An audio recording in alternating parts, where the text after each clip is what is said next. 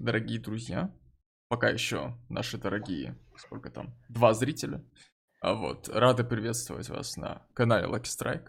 Сегодня будет интересный стрим. Будем обсуждать кино, философию кино. Очень много мыслей, очень много предложений от господина Лемона. Вот. Так что присаживайтесь поудобнее, готовьтесь слушать. Сегодня будет интересно. И с вами, как всегда, Андрей Лемон. А, да. Я, Алексей. Мы, мы на канале Lucky Strike. Все правильно. Знаете, я начну с небольшого предисловия. А, изначально все это планировалось следующим образом. Мы зайдем и просто побазарим про кино. Из разряда, а вот этот фильм крутой, потому что я его смотрел. А вот этот фильм еще более крутой, потому что он повлиял на мою жизнь. И я считал, что примерно так это будет все выглядеть. И на самом деле одно, оказывается, абсолютно не исключает другого. И я решил, ну раз контент какой-то интересный, кино, нужно посмотреть вообще, что это такое. Провести, так сказать, некоторый сбор данных, сбор материала, разобраться немножко, что это такое вообще, может, какую-то теорию посмотреть и так далее. А, и в этот момент для меня вот открылся просто новый, огромнейший такой суровый мир, а, в котором я неожиданно понял, что а, было бы круто, если бы кино исчерпывалось тем, что про него можно говорить только про то, что этот фильм мне не понравился, а этот фильм мне понравился. В этом фильме герой классный, а в этом фильме герой мудак. А, это было бы, конечно, интересно и круто, но не все так просто. Я открыл для себя целый огромнейший мир. Оказывается, кино — это а, целый вид искусства, ну, о котором, конечно, все знают, что это вид искусства. Но он имеет свой философский базис, и много философов в 20 веке, в 21 веке исследуют кино. И кино, оно представляет интерес уже академический.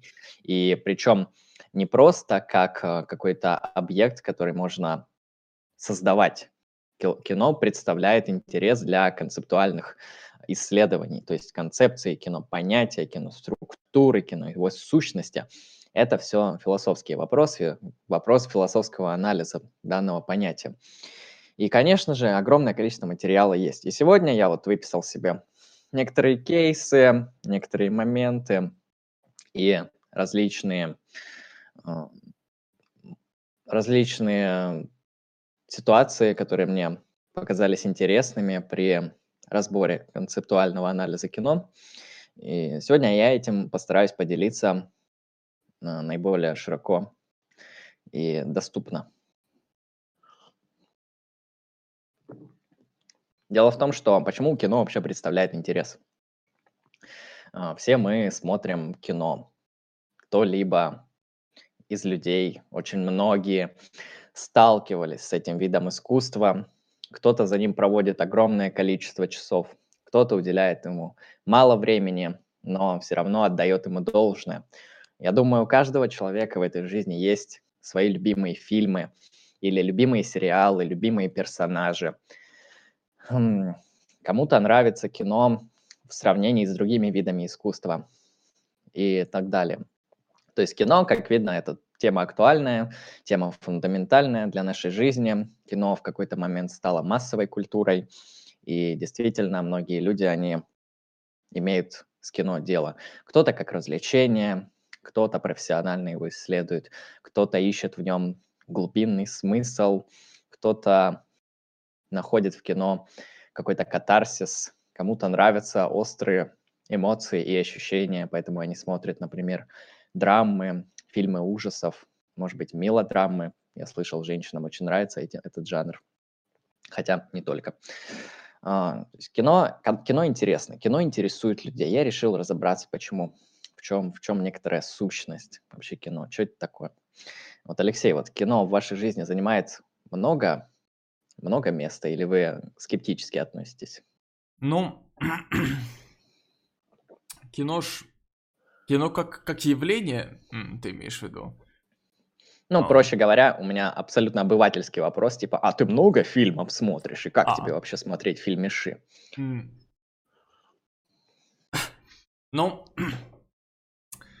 а, какой, какой-то период своей жизни, несколько лет, я прям увлеченно смотрел кино, старался смотреть о, фильмы, которые считаются, ам, ну, в моей традиции, хорошими, классическими, да. Ну, чтобы, чтобы ну, познакомиться с этим всем. Какое- какое-то количество фильмов я посмотрел. А, в основном, да, это классические, общепризнанные, там, очень люблю Квентина Тарантино, к примеру, и прочее. Особенно последний его фильм. Вот. Но, знаешь, в последнее время что-то стало тяжко с этим. То есть в год хорошо, если выйдет там полтора каких-то хороших фильмов, которые прям стоит посмотреть. В основном это какая-то хрень непонятная. Не знаю, сейчас... Ну, здесь, здесь я согласен. Правда, а, природа этого, этого события может быть двояко. Может быть, это связано с тем, что ты, так сказать, вырос в том смысле, что ты уже другой человек, и у тебя есть опыт просмотра определенных фильмов.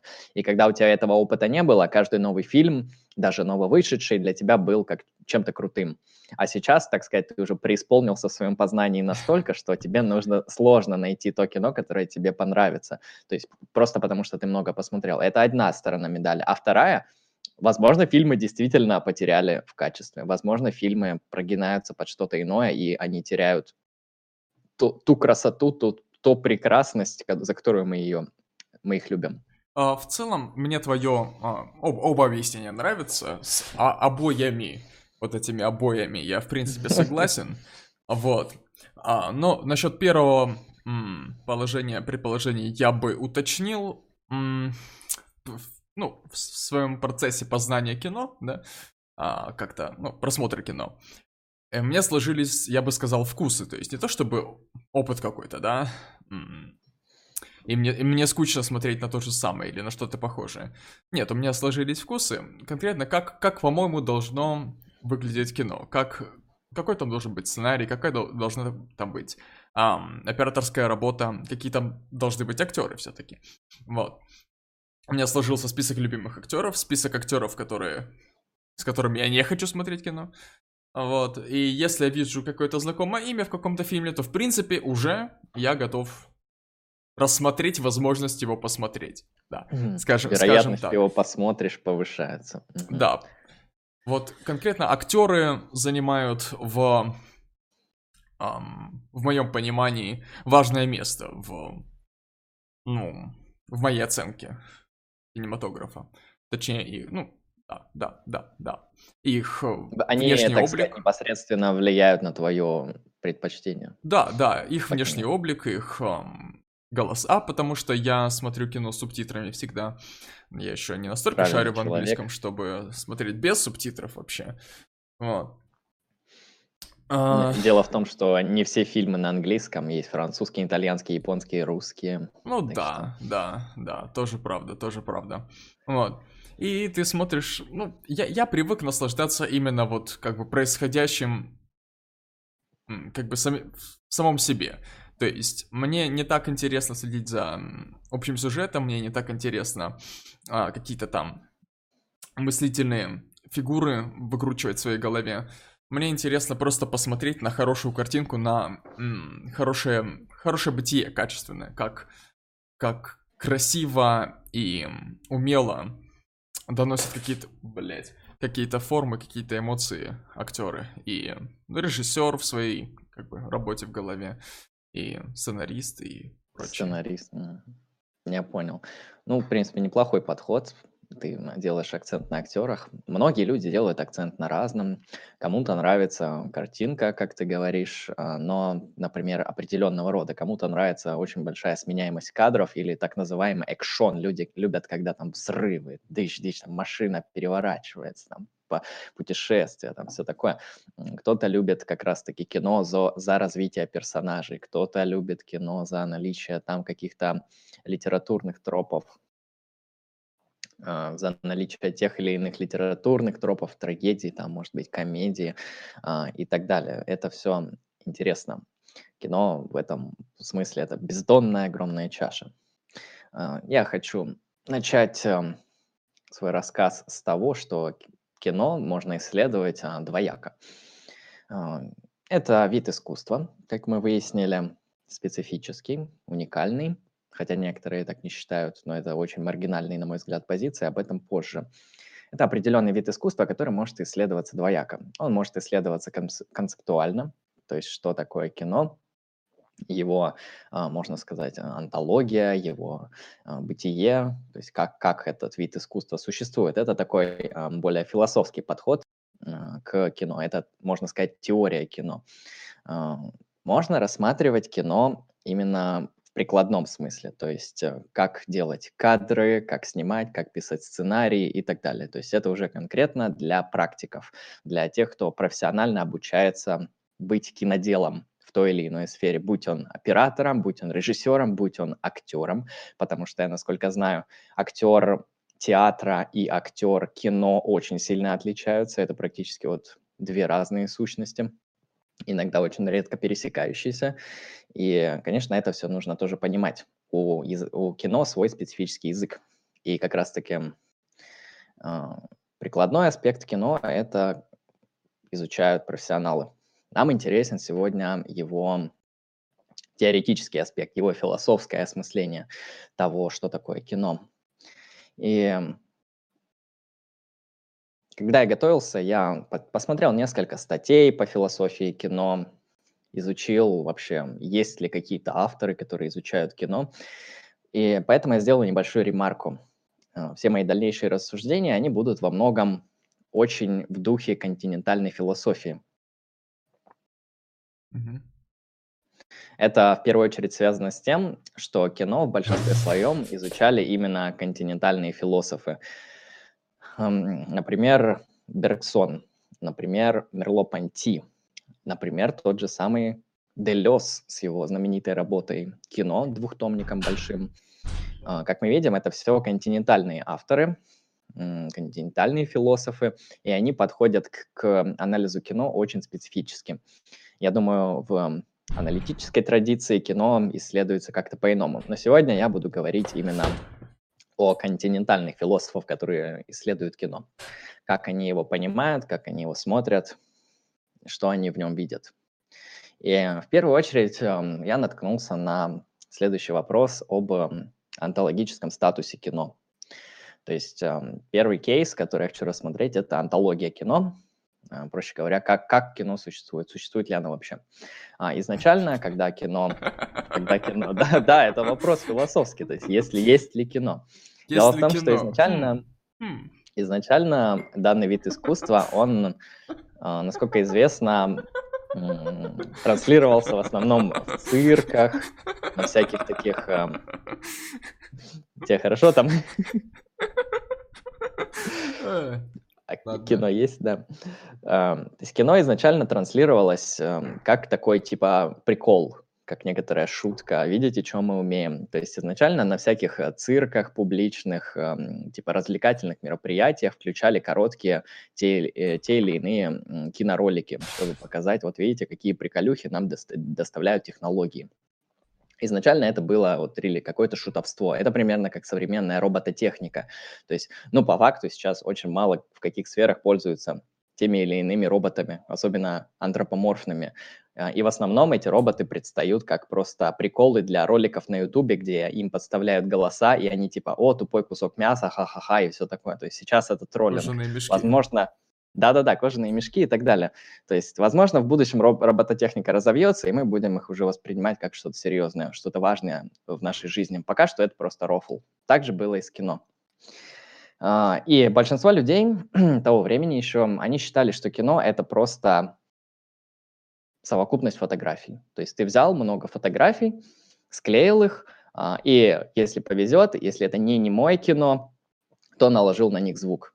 То есть изначально говорили, что кино вот как такого феномена не существует, а оно сводится к кадрам, к фотографиям а, и иногда к звуку. То есть на фон бывало включалась музыка, причем очень специфически.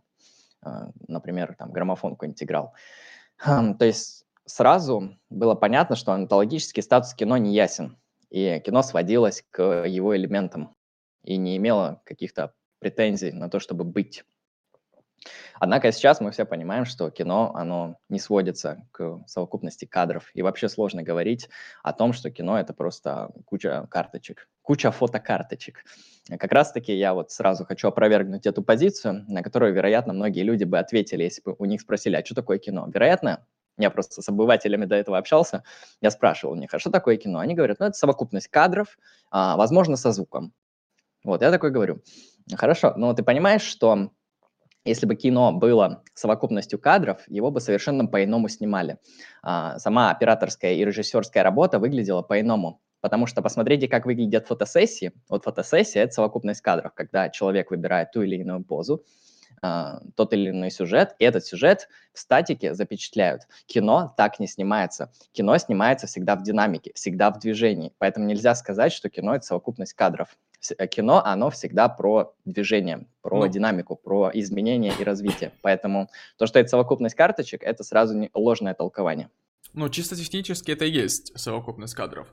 Но... Техни- технически да, онтологически нет. Um, да-да, хорошо, окей, да.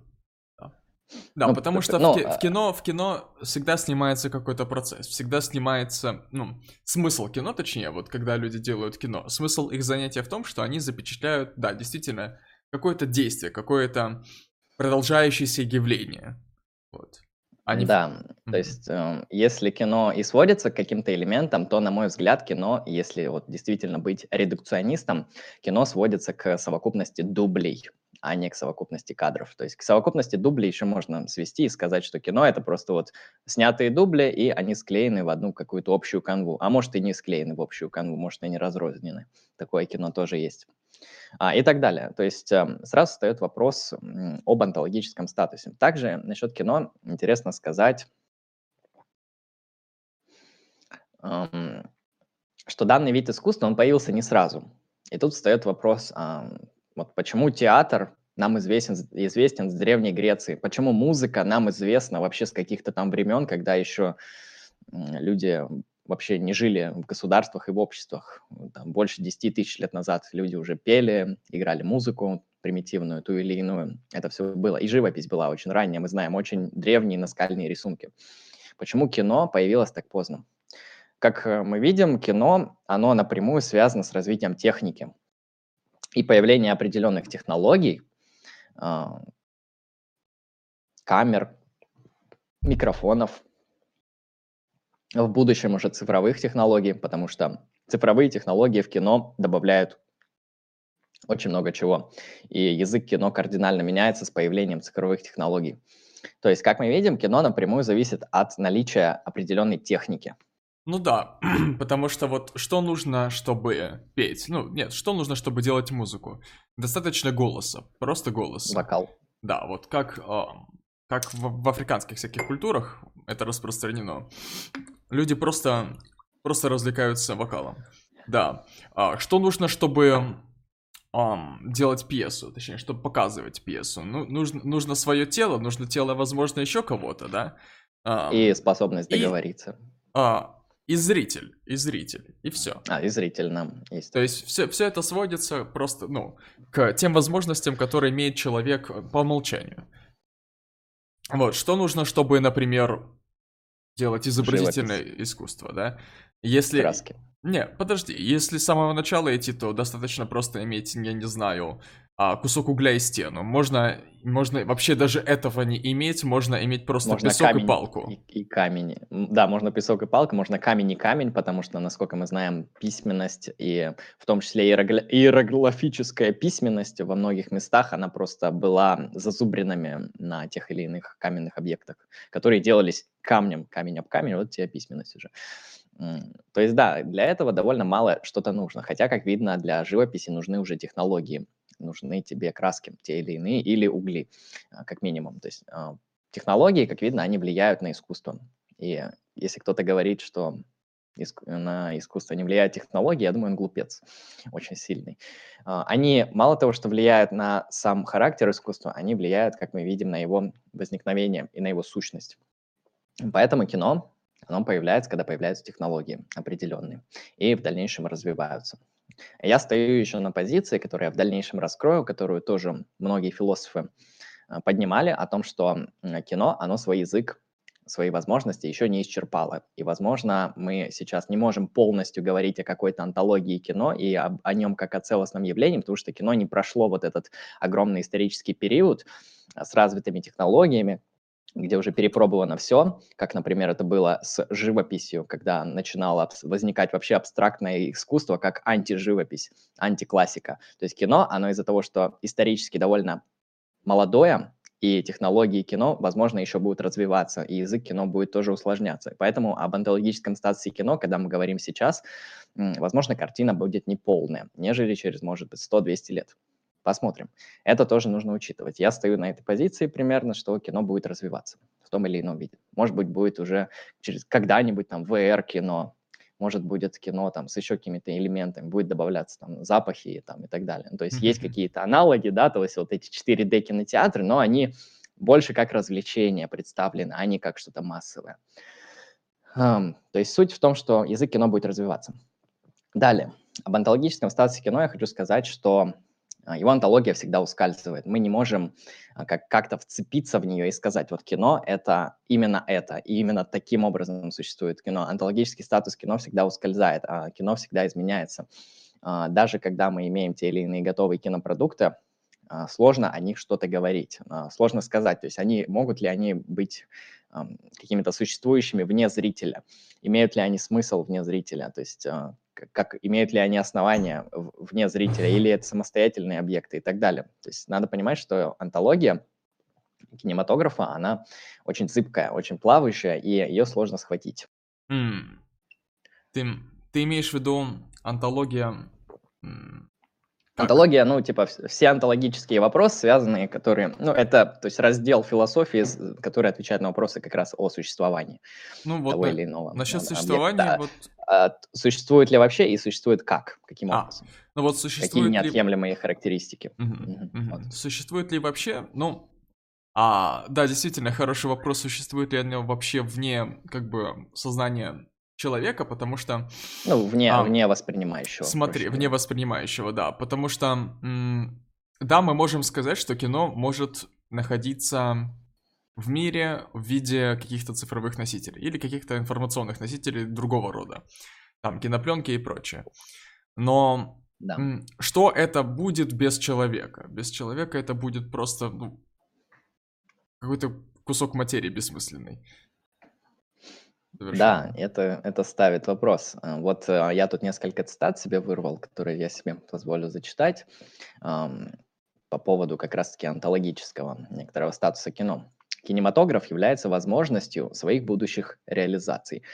Жан-Поль Сартер, наш любимый Сартер, отметил, что быть своей собственной возможностью, то есть определяться через нее, значит определяться той самой частью себя, которой нет, кино сопротивляется антологии прежде всего, потому что оно обладает свойствами ничто, находится в состоянии неполного бытия. То есть э, это такой вот э, континентальный подход, то есть экстраполяция некоторых взглядов Сартера на экзистенцию при анализе кино, что мне показалось довольно интересным.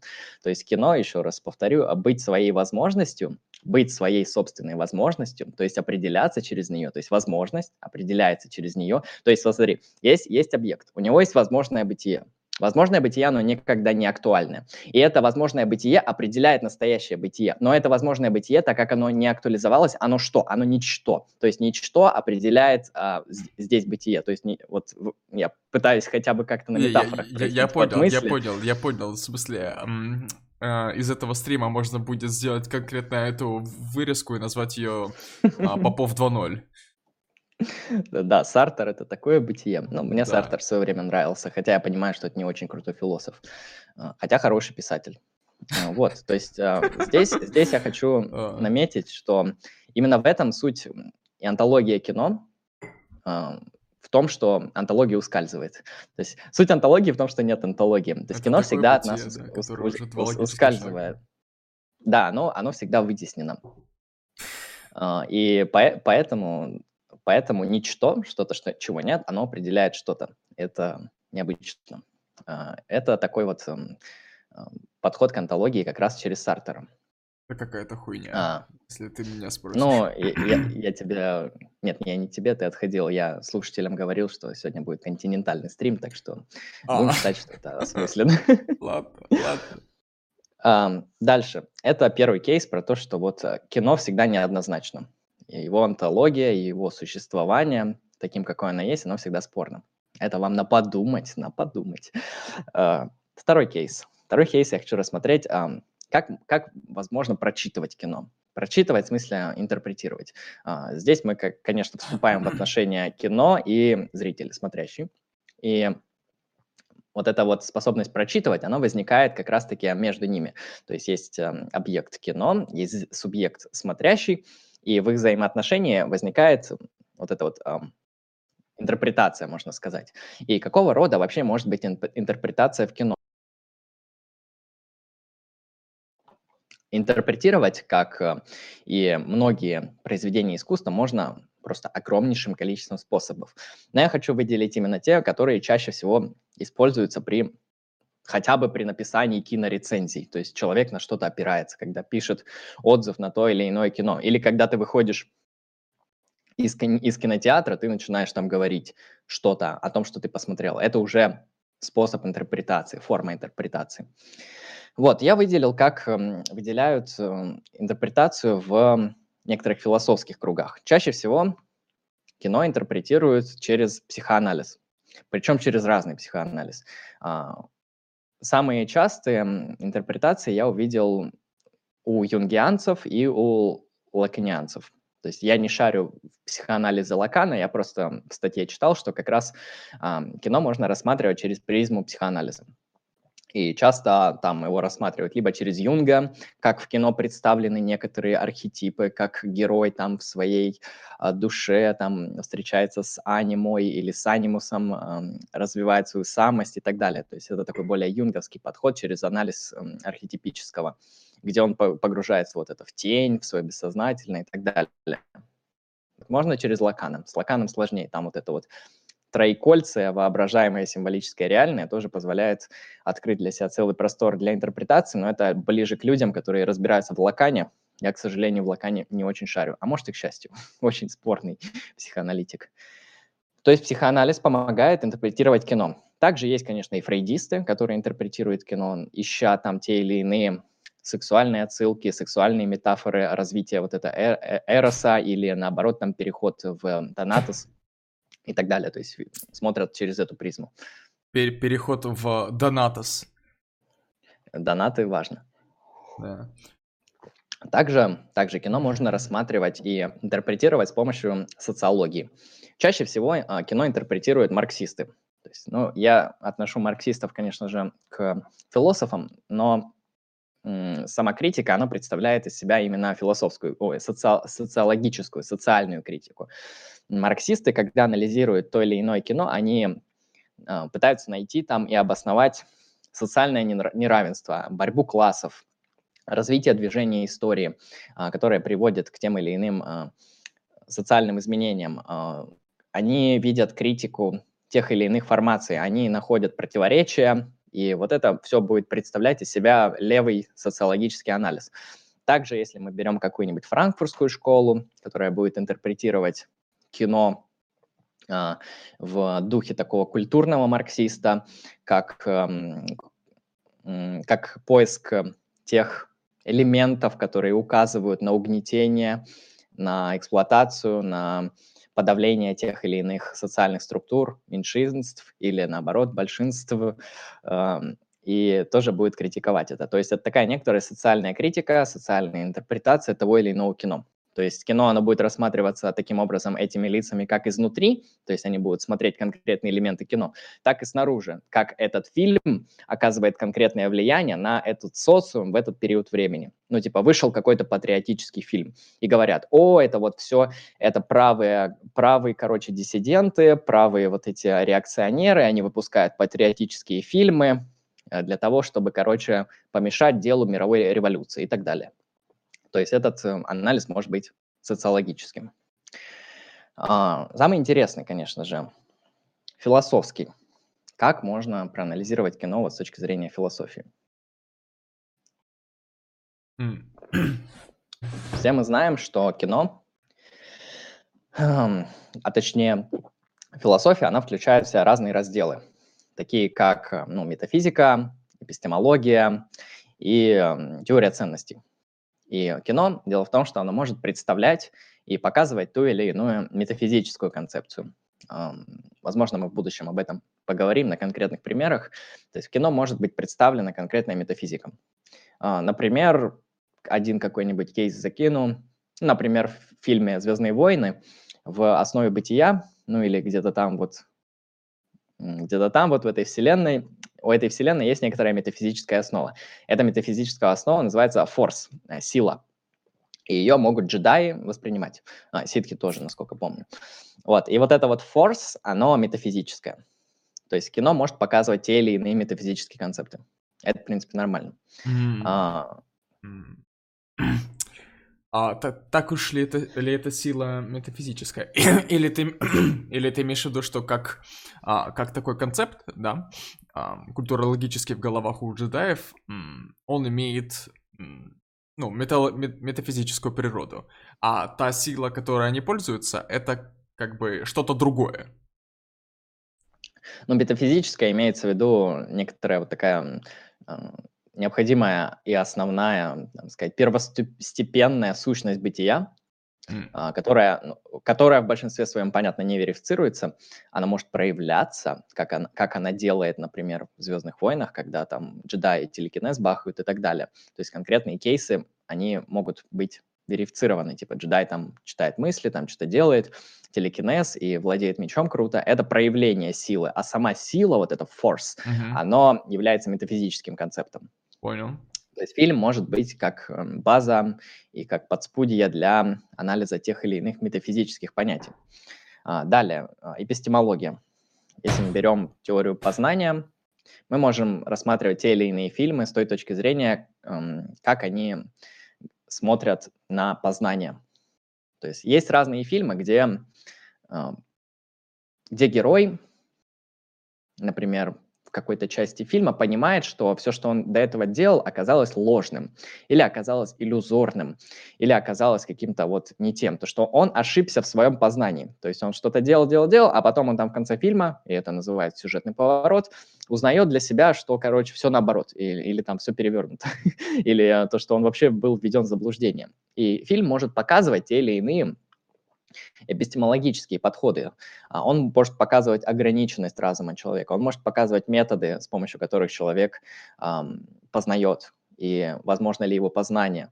Вот если мы берем какие-нибудь экранизации Лавкрафта, там часто э, вот эти сущности, которые очень серьезно влияют на людей, они не показаны. То есть наши познавательные эпистемологические способности, наш когнитивный статус таков, что мы не имеем доступа к познанию этих сущностей, но они есть, они предстают, они причем создают очень серьезные ситуации для героев, которые обычно ужасны и трагичны.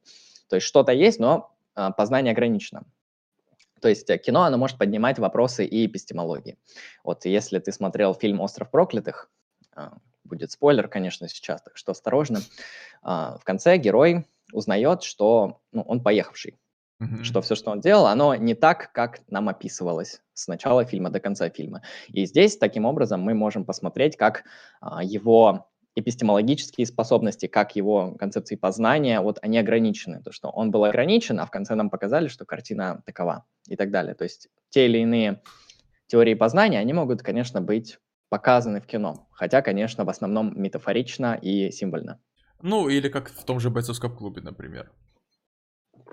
Да, да, именно так. То есть много таких фильмов, особенно вот в 20, 21 веке, про то, что там герой сошел с ума, или то, что герой что-то не знает, и так далее, что открывается в конце. То есть такая концепция довольно популярна. Таких фильмов полно. И самые интересные, конечно, мой взгляд, философские разделы, которые может затронуть фильм, это этика и политика. Это, насколько известно, философские разделы. А, политика – это про то, как должно быть устроено общество и социум, как, какое политическое устройство справедливое. А, А этика про то, как поступать. На основе чего поступать, как правильно поступать, а есть ли вообще правильно, неправильно в поступке и так далее. В этом плане много фильмов могут абсолютно раз, разносторонне показывать те или иные концепции этики, те или иные концепции политики.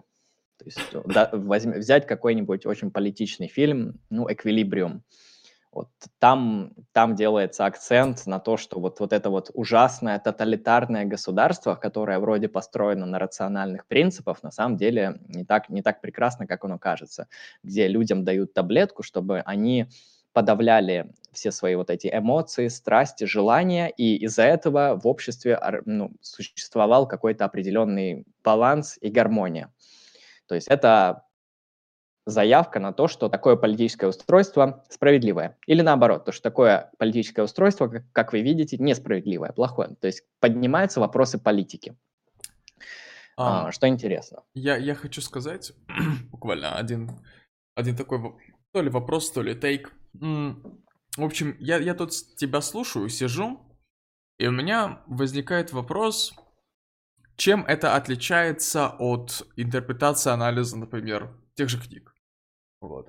Какая разница? В чем ключевое отличие, отличие кино в этих самых вопросах, конкретно с этих самых позиций?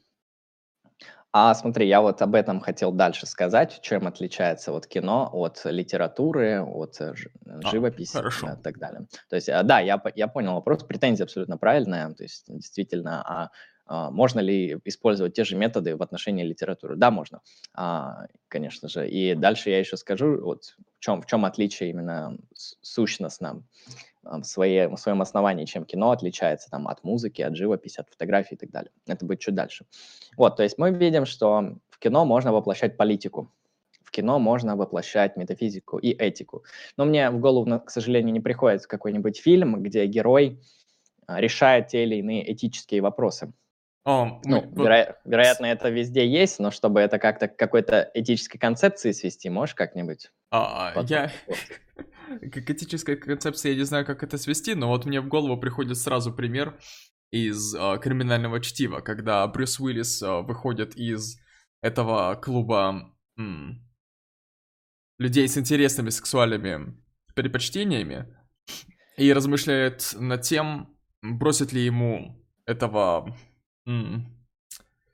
этого актера африканского, афроамериканского происхождения в подвале этом. Или, или, ну, или все-таки его говоря, вызволить. Оставить да. на смерть да. его или нет. А, для него причем, причем стоит. у него вопрос стоит серьезный, потому что этот а, босс этой преступной группировки, он он находится в конфронтации, он желает, в общем-то, ну, убить, вытрясти все дерьмо из Брюса Уиллиса, и, точнее, из актера, который играет, а, точнее, из персонажа, которого играет Брюс Уиллис. Вот. А что, что у нас Брюс решает? Ну, как бы спасти По его или уйти? Помочь. Да. А что он решил на, на деле? А, решил а он то, решил спасти. спасти. Да, причем... А он, он... как-то обос... обосновал это, или он типа вот так иррационально поступил? И- иррационально поступил. То есть у него в башке, вероятно, была дилемма, да, с одной стороны, и иррациональный посыл, что как бы бросать людей плохо на такую ужасную участь. Вот. С другой стороны, если спасу, это будет мне невыгодно. Это на самом деле такой, как мысленный эксперимент, довольно интересный кейс, особенно для, для каких-нибудь кантианцев. Вот по Канту категорический императив, он говорит, надо всегда помочь человеку. То есть если ему угрожает смерть, опасность, его нужно от этого из, из, ну, избавить, то есть его нужно жизнь защитить. А кроме исключительных случаев, типа смертной казни, потому что там, ну, там другой кейс. И а... можно пойти дальше немножко и увидеть, что да, Брюс Уиллис спас эм, этого персонажа, второго, и в итоге они разошлись, ну, не то чтобы с миром, но, так сказать, этот босс ему сказал, как бы уезжай, чтобы я тебя не слышал. Типа, и все. Все.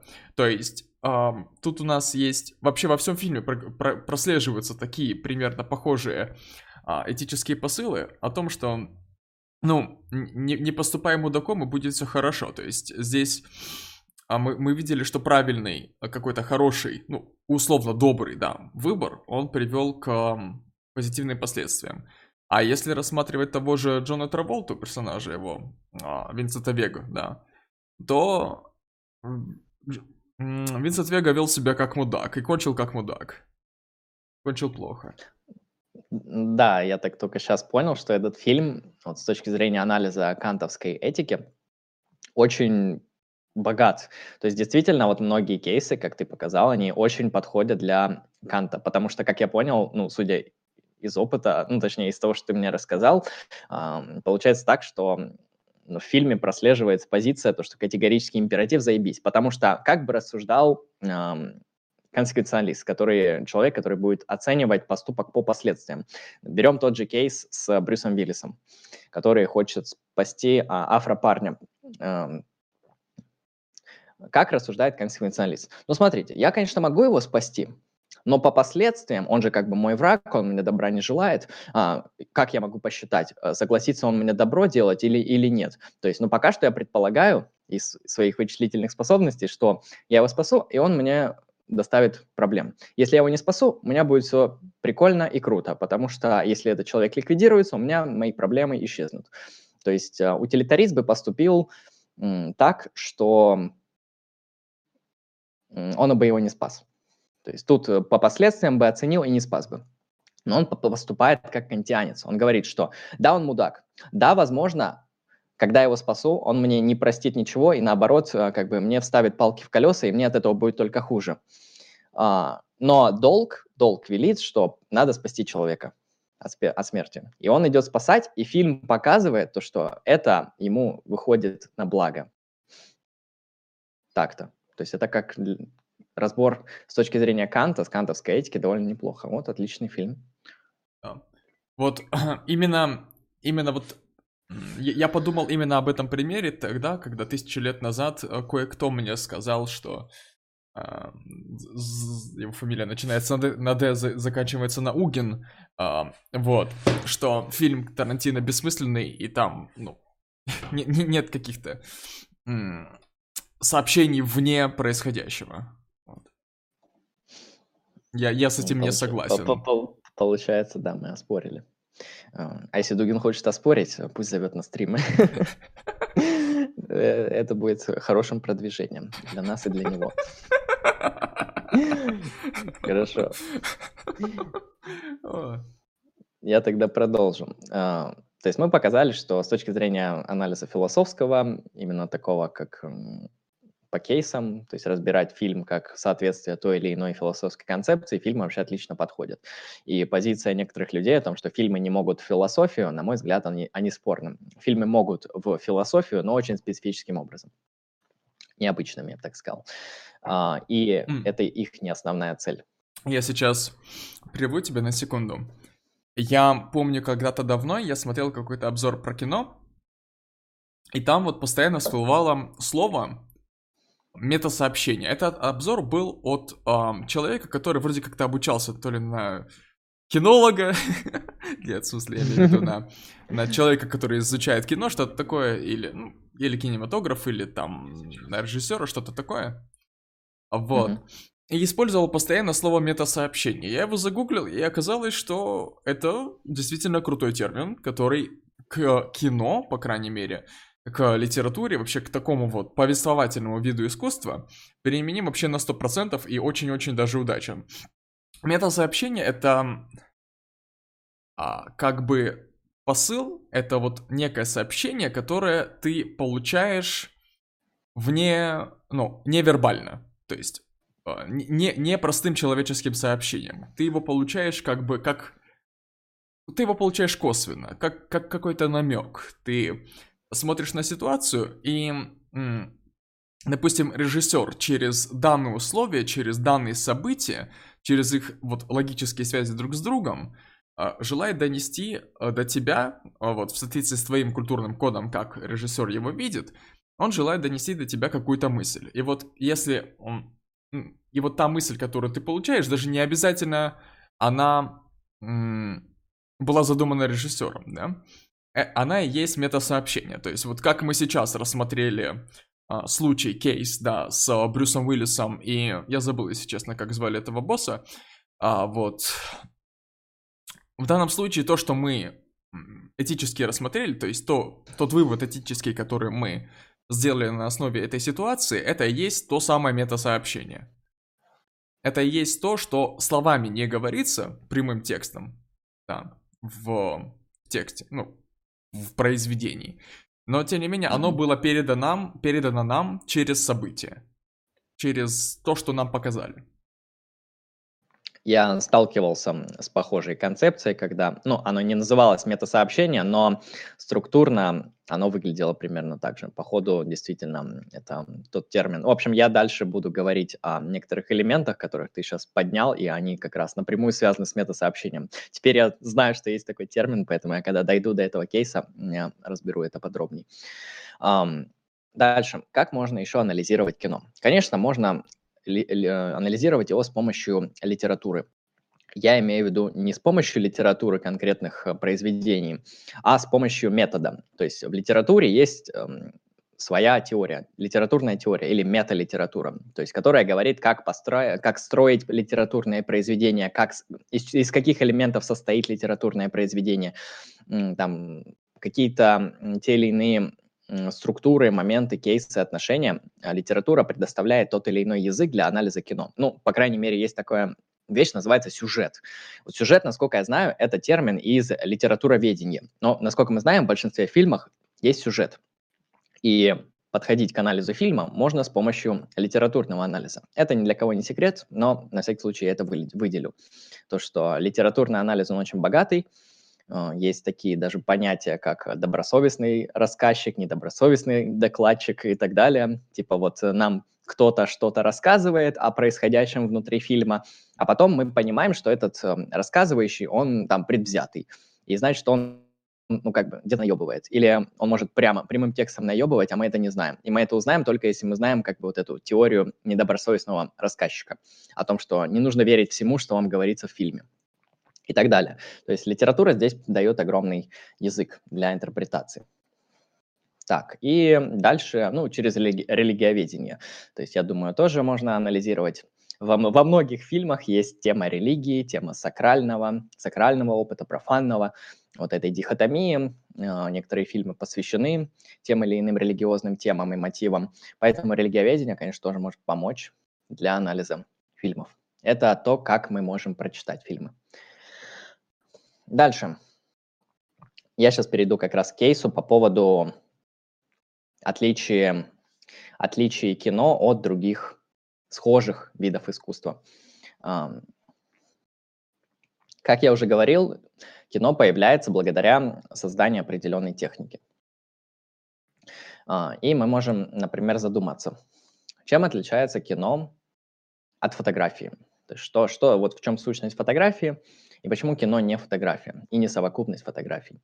А, почему, чем, чем кино отличается от литературы? Почему посмотреть фильм и прочитать книгу – это вот, абсолютно разные вещи? Как так? Это, у них же вроде столько общего. А, чем кино отличается от музыкальных произведений? Потому что в кино мы можем услышать мы можем слышать диалоги, в кино мы можем слышать музыку, саундтрек, так называемый, и так далее. Здесь, конечно, встает вопрос. Наверное, самый, самый важный, самый интересный вопрос, чем кино отличается от театра? Да, да, абсолютно верно.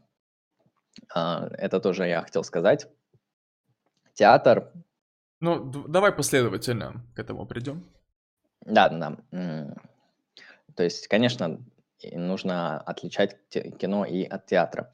Начнем тогда рассматривать фотографию.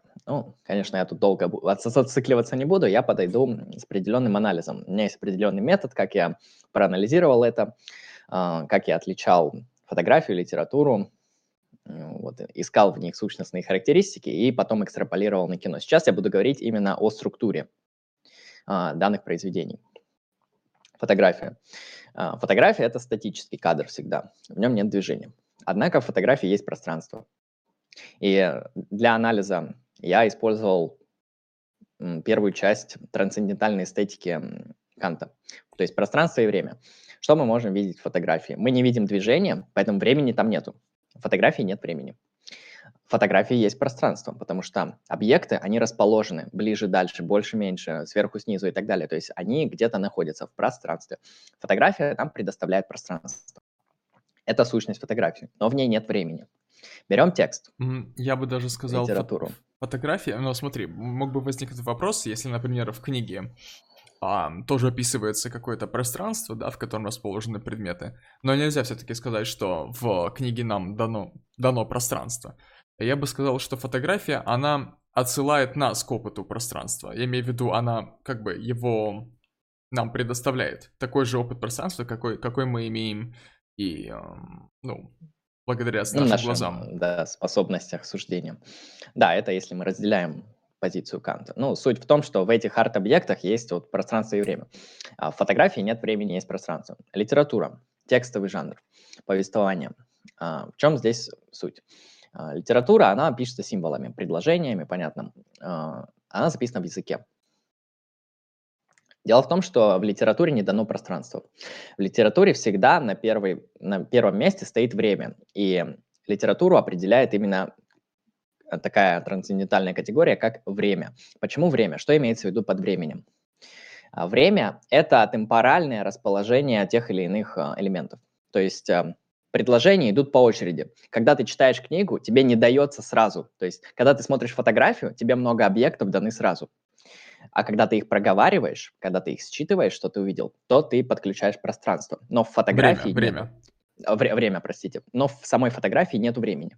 В литературе есть только время. Чтобы прочесть литературный текст, тебе нужно темпорально его предложение за предложением выстраивать. Поэтому литература, она в первую очередь в своей сущности имеет время. Однако хитрость литературы, то, что с помощью времени, с помощью предложений, оно может выстраивать пространство. Но это пространство будет, конечно же, другое. Это будет, так сказать, время, которое порождает пространство. А, типа, если в литературном произведении описывается комната, там, сверху слева от этой а, от этого стола стоял стул и так далее. То есть мы с помощью языка, с помощью времени создаем пространство. Но основная сущность литературы – это, конечно, время. Ну Оно ну да. всегда темпорально. Потому что можно сказать, Литера... можно сказать, что далеко не во всей литературе um, не то чтобы распространены, а, например, строго присутствуют какие-то описательные элементы, которые, на основе которых мы можем построить какое-то пространство. Если взять, например, какую-нибудь, ну, дуже философию, к примеру.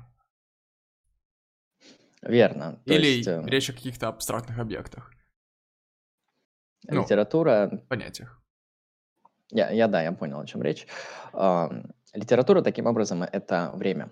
Я задумался, а что же с музыкой?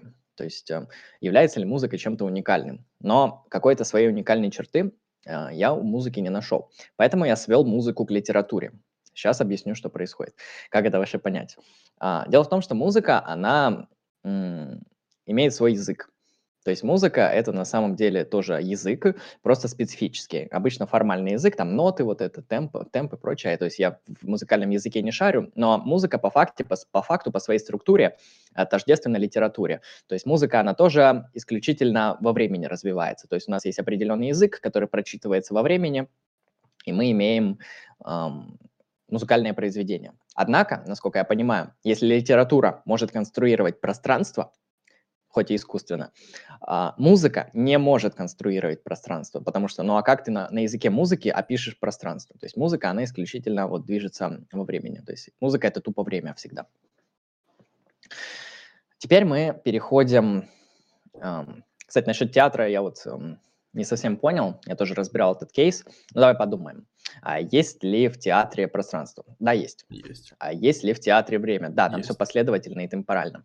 Таким образом, театр, он ближе Знаешь, всего похож на кино. Давай, mm. чтобы делать такие ссылки, давай сначала разберем кино с этой точки зрения. Хор- хорошо, хорошо. Я тогда перейду к кино сразу. Um, очень знаменитая работа Жилет Делеза Делес, конечно, автор очень спорный, многим он не нравится, но он внес большой вклад в философию кино. У него двухтомник есть, который называется «Кино». Первая часть посвящена и называется, не помню точно, но первый том посвящен кино как время, второй – кино как пространство. Поэтому вот эту дихотомию я взял не только у Канта, но у Делеза мы ее видим тоже. То есть Делез подходит к анализу кино как э, то, что всегда имеет пространство и всегда имеет время. А, обязательные, получается, неотъемлемые характеристики кино, что оно пространственно-временное. В кино мы имеем основную структуру кадр, а, как и в фотографии, да? Однако кадр необычный, кадр не всегда статичный, хотя есть и статичные кадры. Кадр движущийся, движущийся кадр. В кадре происходят события. Таким образом, мы имеем пространство, ну, но mm. так как он движется, он темпорален. Мы имеем время, и таким образом кино — это пространство и время по Делезу. Ну, кадр движется, ты имеешь в виду, что кадры сменяют друг друга, или что ты имеешь в виду? Нет, ну ты берешь сцену, ну. вот как мы видим фотографии, мы даже от фотографии не ожидаем, что она сейчас будет двигаться. Да. А, если мы берем сцену, сцена всегда подвижна. Ну, в сцене ну, что-то происходит. Сцена а, это когда... не сцена не есть кадр, вот. А, ну, в кино, по-моему, называется дубль, кадр, сцена, это mm. типа одно и то же. Mm. Ну, я, я это... думаю, что терминологически, чтобы не путаться, можно так называть ну, хорошо, сцену сценой, а кадр, вот как вот, структурная единица, именно вот информационное кино, то есть если говорить о кинопленке, то это просто вот кусочек пленки, один, кадр из mm, пленки. Хорошо, тогда здесь я говорю о дубле. То есть дубль mm. это некоторое движущееся. А, то есть кино, оно таким образом в своей структуре, в своей сущности определяется тем, что там есть пространство и время. То есть кино, как видно, это совокупность э, дублей которые имеют пространство. Кадр, он всегда трехмерный. Хотя, нет, не всегда. Двухмерный может быть, но 2, 2D это тоже пространство. Одномерный кадр, вот это уже, наверное, не может быть. А, двухмерный может быть кадр, трехмерный. Вот, а, объекты таким образом в кадре располагаются определенным образом. Мы имеем пространство. И кадр, он движется, он один за другим идет. А, я имею в виду сцены. И таким образом кино, оно нарративно, как и литература, оно имеет время. Ну, получается, кино — это пространство и время, именно структурно, в своей сущности. И этим оно отличается от перечисленных а, видов. Вот, а, вот интересный кейс насчет театра. Дело в том, что театр, он тоже имеет пространство и время. А, Но слушай, чем же отличается... Можешь что? придержать мысль на буквально полминуты, хорошо? Ну, да. Ну, ты пока можешь что-нибудь э, там сказать. А, мне что можно что-нибудь говорить, хорошо, хорошо. А, я тогда какой-нибудь эм, интересный исторический экскурс расскажу. То есть э, кино исторически очень необычно развивалось. Оно, во-первых, появилось, когда появились определенные технологии, когда появилась камера, видеокамера. То есть, э, насколько я знаю, кино изначально представляла как просто склейку из отснятого большого количества кадров. Поэтому часто кино понимают как именно совокупность кадров. Однако это, на мой взгляд, э, онтологически его не определяет. Это, так сказать, промах, это мимо. А, кино, оно всегда в движении и всегда в пространстве. А, технологии повлияли на кино очень сильно. Они, во-первых, его создали. Во-вторых, изначально технологии, они были Какие? То есть э, были черно-белые камеры, не было звука, кино было немое. А, возможно, музыка или то или иное музыкальное сопровождение ставилось на фон. Но с развитием технологий изменялся язык кино, изменялась структура кино, а, изменялись возможности подачи вообще кадров, возможности расположения нарративов. Все это менялось. То есть э, развитие технологий, улучшение камер, появление звука, появление цифровых технологий, которые, которые, на мой взгляд, вообще несут фундаментальное влияние на кино, потому что цифровые технологии, они очень сильно влияют на структуру кадра а, и на то, что там можно изобразить, и как это можно изобразить. То есть возможности расширяются вплоть до бесконечности. Цифровые технологии повлияли очень сильно на кино. И ждем, когда будут развиваться технологии дальше, и кино будет приобретать новые элементы своего языка. Ну, о языке мы поговорим чуть дальше. Так, все, я могу про театр. Ага, да. А, подумать эм, надо, вот чем отличается кино от театра. Вроде и там, и там пространство и время. И действительно это так, и получается, сущностно они очень схожи. Однако суть в кино, то что Кино, оно существует только благодаря определенным технологиям. Оно еще, на мой взгляд, отличается от театра тем, что театр уникален. Я сейчас объясню, что имеется в виду. Уникален в том смысле, что каждая театральная постановка, даже если это одна и та же театральная постановка, она отличается от предыдущей, потому что ее всегда сыгрывают заново. А кино, если оно снято в 73 году, если ты его включишь сейчас, ты увидишь то же самое, что было снято. То есть кино таким образом, оно стабильно. Если ты снял кино, кинопленка такое и останется. Если она, конечно, не повредится, но вы поняли, о чем суть. А театр, он нестабилен. Каждая новая пьеса, она может где-то в своих деталях, в своих движениях. То есть она никогда не будет тождественна той, что ты видел вчера. А кинофильм, который ты посмотрел вчера в кино, потом сегодня, потом завтра, он всегда будет одним и тем же. Это вот такая вот, на мой взгляд, существенная особенность. Ну и то, что, типа, кино зависит от технологий, и благодаря технологиям в кино можно больше показать. Язык кино, он просто шире. Mm. То есть в кино вот это вот там виртуальная графика и так далее, то есть в театре такого нет. У меня есть еще, еще одно замечание по этому поводу. Мы упускаем, что в кино есть так называемый оператор, есть так называемый ракурс, есть эм, так таким образом есть какая-то точка видения, какая-то точка, точка зрения, если говорить буквально, да. Глаз, а, можно сказать. Да, Введем метафору. Какой-то глаз. Глаза. То есть можно сказать, что когда снимается кино, когда работает оператор, таким образом режиссер как бы за нас смотрит происходящее. И оценивая вот конкретно это видение, он эм, строит повествование в целом. То есть в данном случае нам предлагают даже не, не только постановку пространства и времени, нам предлагают еще точку зрения, нам предлагают эм, место, где, которое мы будем занимать в этом повествовании. И то, как Согласен. мы будем смотреть. Нам навязывают как бы это видение, получается. Да, императив есть. А, здесь я абсолютно согласен. Хороший, хорошо ты заметил, потому что я этого не заметил. А, тогда разделим это с театром. В театре, можно сказать, есть тоже глаз, там есть точка зрения, но она статичная. Ты сидишь в зале, тебе всегда предстоит определенная вот эта сцена, и она не поворачивается, там, ни слева, ни справа и так далее. То есть ты всегда смотришь, у тебя вся сцена, а ты там как можешь смотреть. В кино действительно может быть огромное пространство на съемочной площадке, но оператор по приказу режиссера или сам, там уже как договорятся, это другой момент, он показывает то, что ты должен видеть, только определенный круг. То есть э, там, во-первых, глаз, вот этот, который мы обозвали метафоры, метафорически, он движется, и он определяет ту или иную точку зрения твою. И он может, конечно, меняться. Может сверху, снизу, там еще как-нибудь. Может одновременно в кадре быть много элементов. Вот, например, когда там какие-то такие сюжетные переклички показывается, что там сверху флешбэк, там снизу реальное состояние, или там две камеры, то, что там одна справа, другая слева. То есть, да, здесь вот именно глаз, он начинает двигаться, он начинает показывать много. Он может быть не один, их может быть 2, 3, 40 тысяч глаз, может быть много камер и так далее. То есть здесь вот кино, оно очень сильно, потому что техника. Техника позволяет делать невероятные вещи. Еще одно замечание по поводу технологического преимущества кино.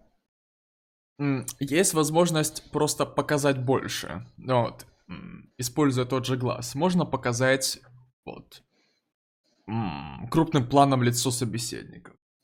какие-то, какая-то, какой-то определенный ракурс. Можно показать его мимику в очень в больших подробностях. То есть в данном случае расширяется язык за счет того, что мы видим больше деталей, и на больше деталей, на больше деталей режиссер может сакцентрировать внимание. Которые, в свою очередь, эти детали, они все участвуют в построении метасообщения. Согласен, абсолютно. А, дальше я еще хочу добавить то, что в кино, ну, по крайней мере, в современном, не в немом, а есть музыка, есть идеология. А, давайте посмотрим музыку. Вот, э, почему, э, почему музыка в кино, она приобретает другой смысл, другой оттенок, е, а, нежели если мы приходим послушать музыку в филармонии или, например, где-нибудь, где просто играется музыка. Да? Это отличается тем, что музыка в кино, саундтрек, он накладывается на кадр. И из-за этого семантика, смысловое наполнение как кадра из-за музыки, так и музыки из-за наличия кадра меняется, потому что какой-нибудь эпичный кадр, но с выключенным звуком, это отвратительно. Какой-нибудь, какая-нибудь просто музыка, она может быть красивой. Так, ты залагал. Сейчас мы тебя дождемся. О, блядь. Угу. А, какая-нибудь музыка, она может быть красивой, но на этом ее полномочия, в принципе, могут заканчиваться.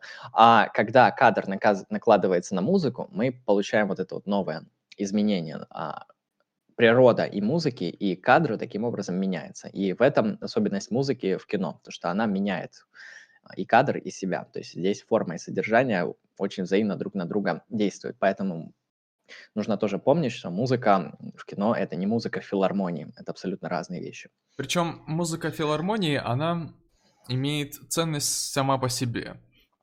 А музыка в кино, она имеет ценность как средство выразительности. Это еще один инструмент. Это еще да, один метод воздействия. Часто бывает так, насколько мы знаем, есть многие композиторы, которые ну, пишут музыку именно для кино, это кинокомпозиторы. И часто они пишут музыку для конкретных кадров.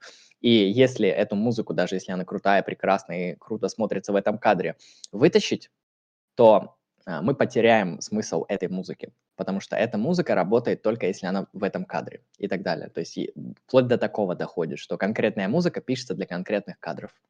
Это тоже важно. И um, еще один момент. Uh, ну, такое замечание тоже, небольшой, даже может быть, выводно-заключительное по поводу кино, конкретно в данном вопросе. Кино, оно является м, своеобразным эклектичным, экле, эклектическим способом выразительности. То есть кино, оно может в себя совмещать и живопись, и литературу, и музыку, и фотографию, все что угодно. И кино нам в состоянии это все предоставить в, само в себе. И все, все эти элементы, они, мог, они действительно являются частью какого-то общего повествования, какого-то, какой-то общей идеи. Как, идеи сложно сказать, ну, общей сущности. Нарратива. Общего нарратива, нарратива да. Согласен, то есть э, кино, оно включает в себя очень много видов искусства, которые существовали до него, но при этом оно к ним не сводится. Нельзя сказать, что кино это просто кадр плюс музыка плюс э, движение кадра. То есть э, нет, кино, оно хоть это все и включает, но сущностно появляется какой-то новый вид искусства. Да, это тот самый случай, когда мы говорим, что целое не является суммой своих частей. Вот. Абсолютно верно. А, Аристотель, кстати, холизм Э, я перейду к следующему кейсу. Пространство и время мы рассмотрели. Сейчас э, будет э, интересный тейк про восприятие кино. Как кино воспринимается. Воспринимается не в смысле, как его можно прочесть, а воспринимается в смысле, эм, как оно нам дается, как оно нам в опыт приходит.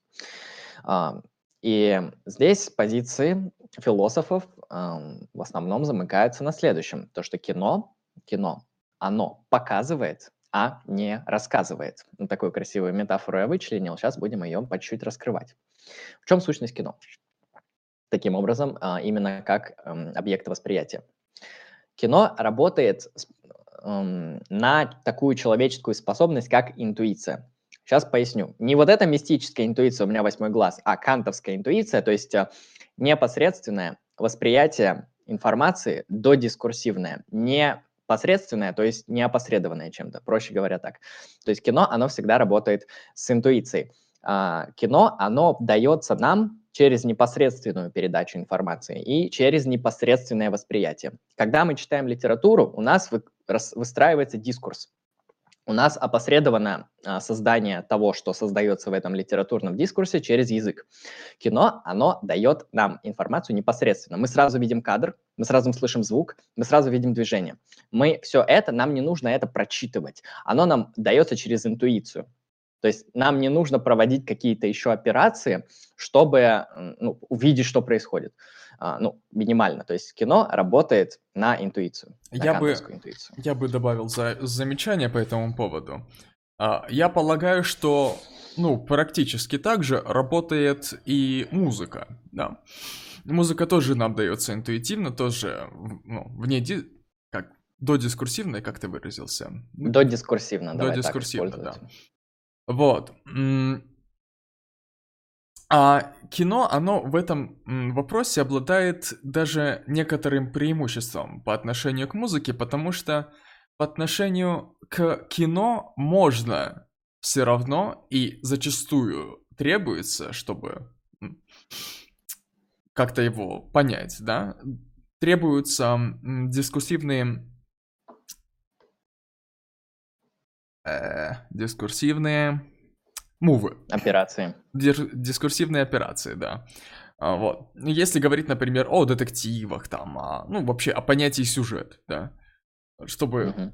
Uh-huh. Иногда бывает, да, действительно, что чтобы понять сюжет, нужно как-то в голове вот его а, построить, связать, соединить.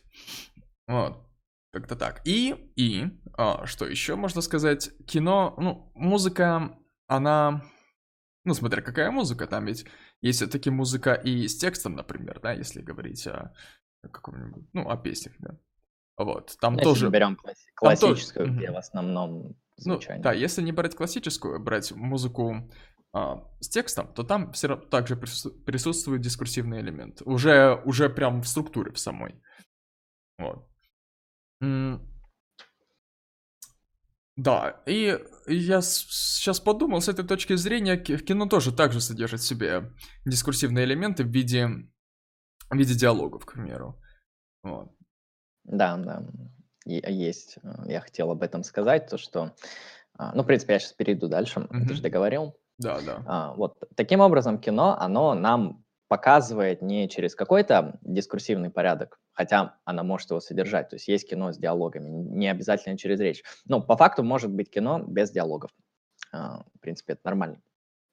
И без речи мы можем видеть кадр, мы можем слушать музыку и так далее.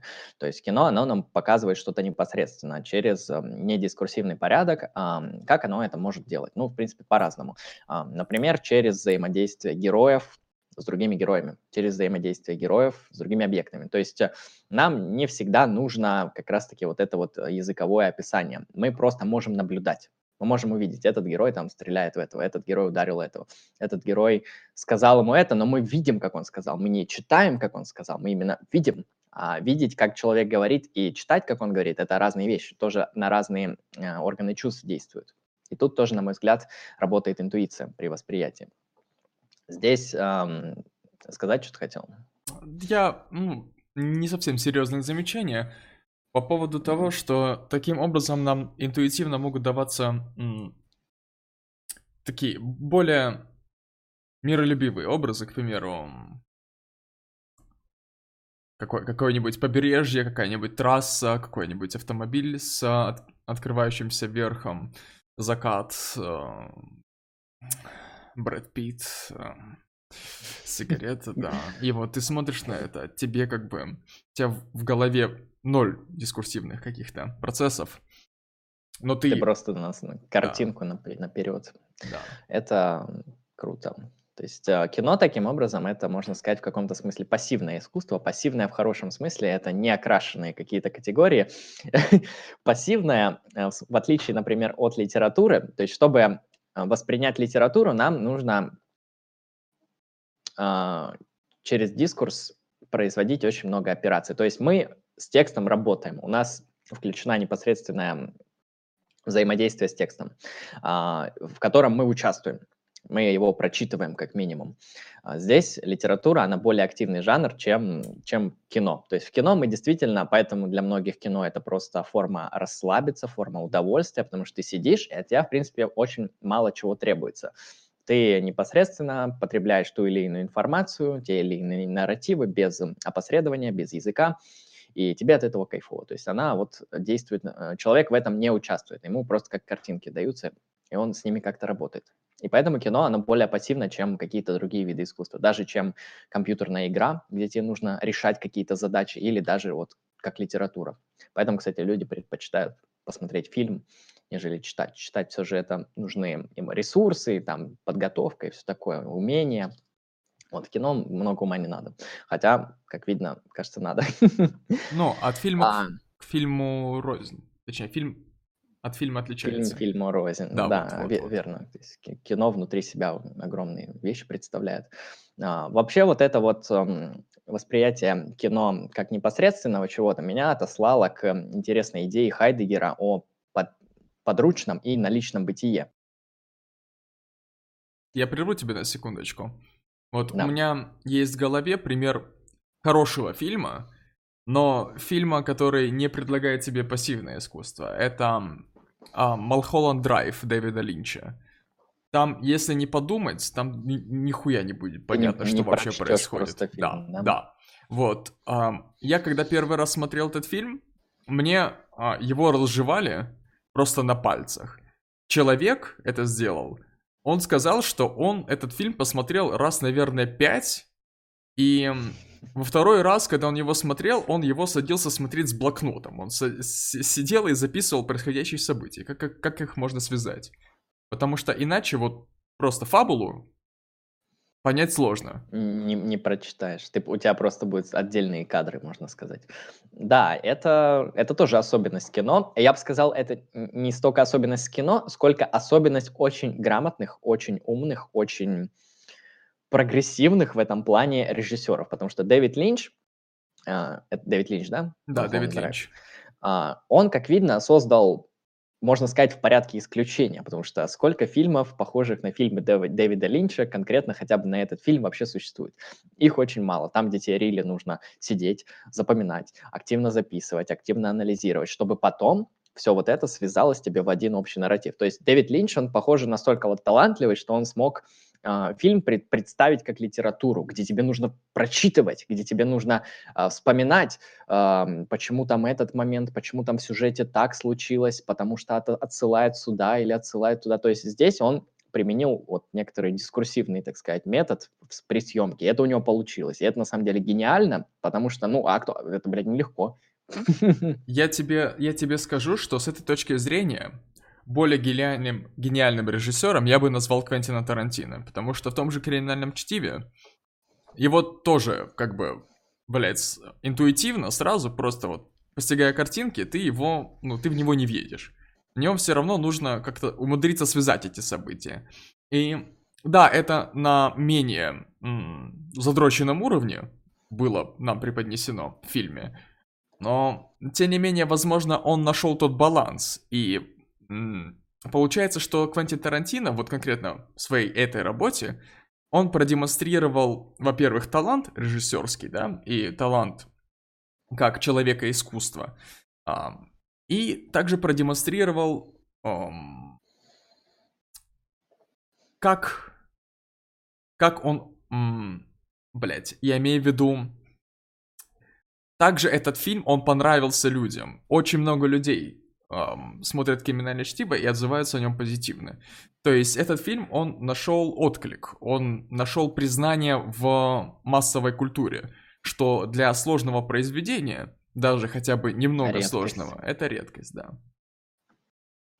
Ну, гениальных режиссеров сразу видно. Ну, то, если мы берем какое-нибудь определение гениальности, как у Савельева, где человек создает нечто новое, что не было до него, то Линч таким образом и Тарантино, они действительно гениальны, потому что они создали в кино то, что ну, до этого в кино не было. Ну, вообще не было, даже концептуально не было. То есть они вот действительно а, создали там, некоторый такой интересный прикол а, очень сложный. То есть, если вы можете сами как-то такого додуматься, то вы, наверное, тоже гении, но за себя не могу сказать.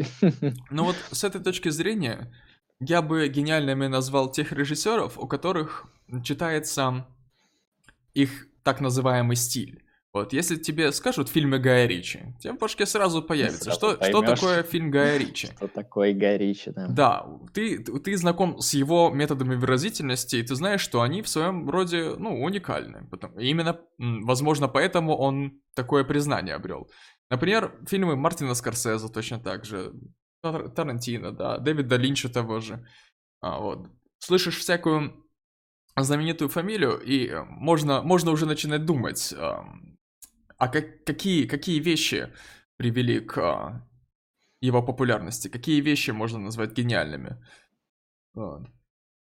Я отошлю к началу стрима, когда я спросил, ну, лично тебя, по какой причине ты смотришь а, фильмы и выбираешь. И у тебя фильтр был на, в основном на актерах. Вот лично у меня фильтр стоит на режиссерах, потому что, на мой взгляд, режиссер, ну, это главный челик, и от него зависит вообще все, что происходит в кадре. И если я знаю, что этот режиссер до этого снимал какие-то крутые фильмы, которые мне понравились, то, вероятно, следующий фильм, который он снимет, я посмотрю, потому что это знакомый мне режиссер, режиссер, который мне нравится.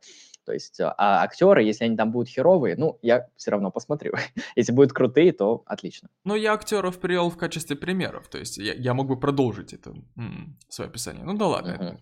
Мы в, в, процессе, в, да. в процессе беседы, да, мы это раскроем. Я хочу сейчас зачитать дальше цитату, которую я себе тут выдрал а, по поводу Мерло-Понти. Мерло-Понти — это тоже такой философ, который э, исследовал там кино, психологию и многие там другие приколы. А, и я сейчас прочитаю выдержку из статьи.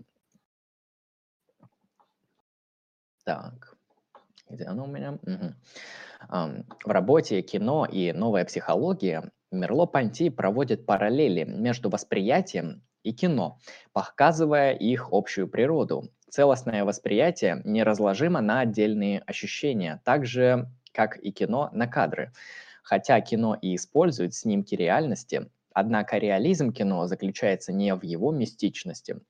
Оно не является простой формой репрезентации реальной жизни. Его невозможно понять через правдоподобие. Кино представляет собой бытие человека в мире. Фильм, так же как и вещь или жест или действие, отсылает нас не к идее, а к дорефлексивной и доязыковой способности расшифровать мир или людей и сосуществовать с ними.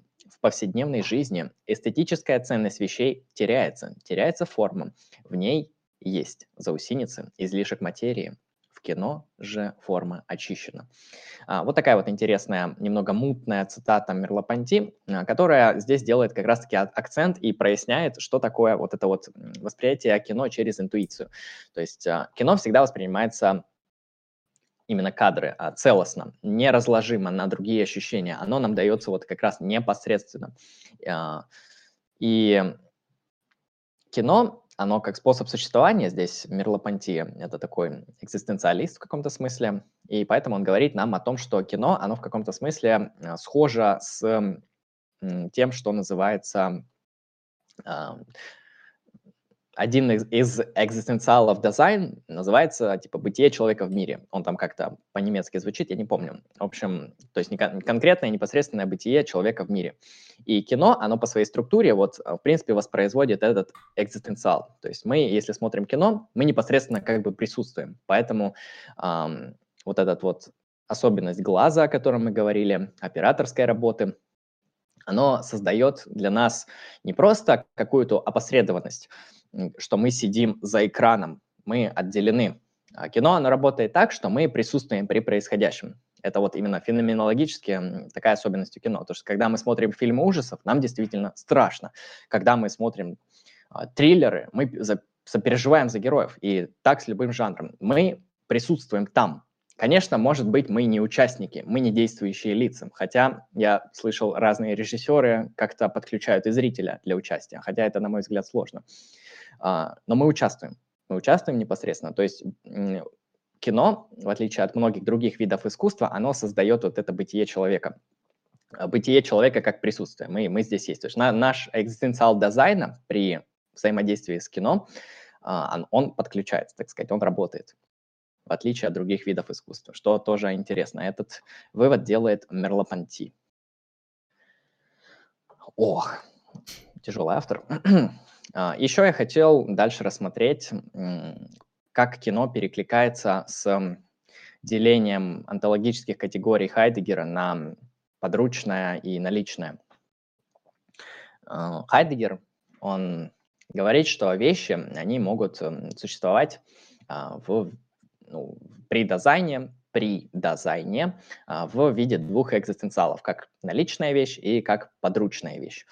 И на мой взгляд, кино, оно как раз-таки воплощает экзистенциал вещи подручной.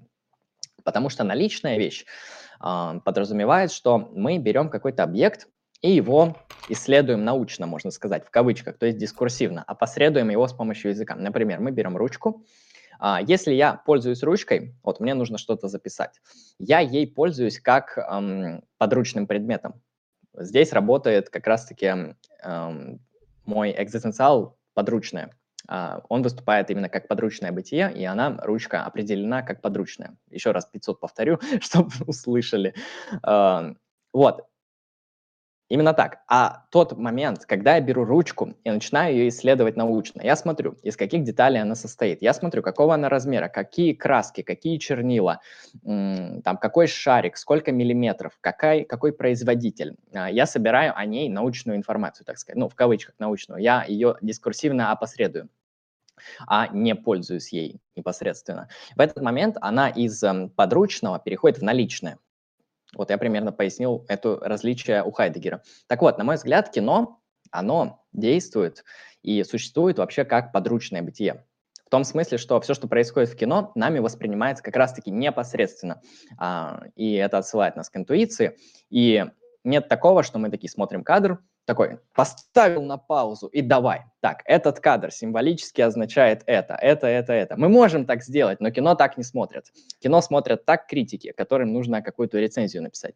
А, это, когда мы начинаем изучать кино, оно уже становится наличным бытием. А в, основе своей, на мой взгляд, кино воплощает именно подручное бытие, когда мы просто вот присутствуем непосредственно и дискурсив, не дискурсивно.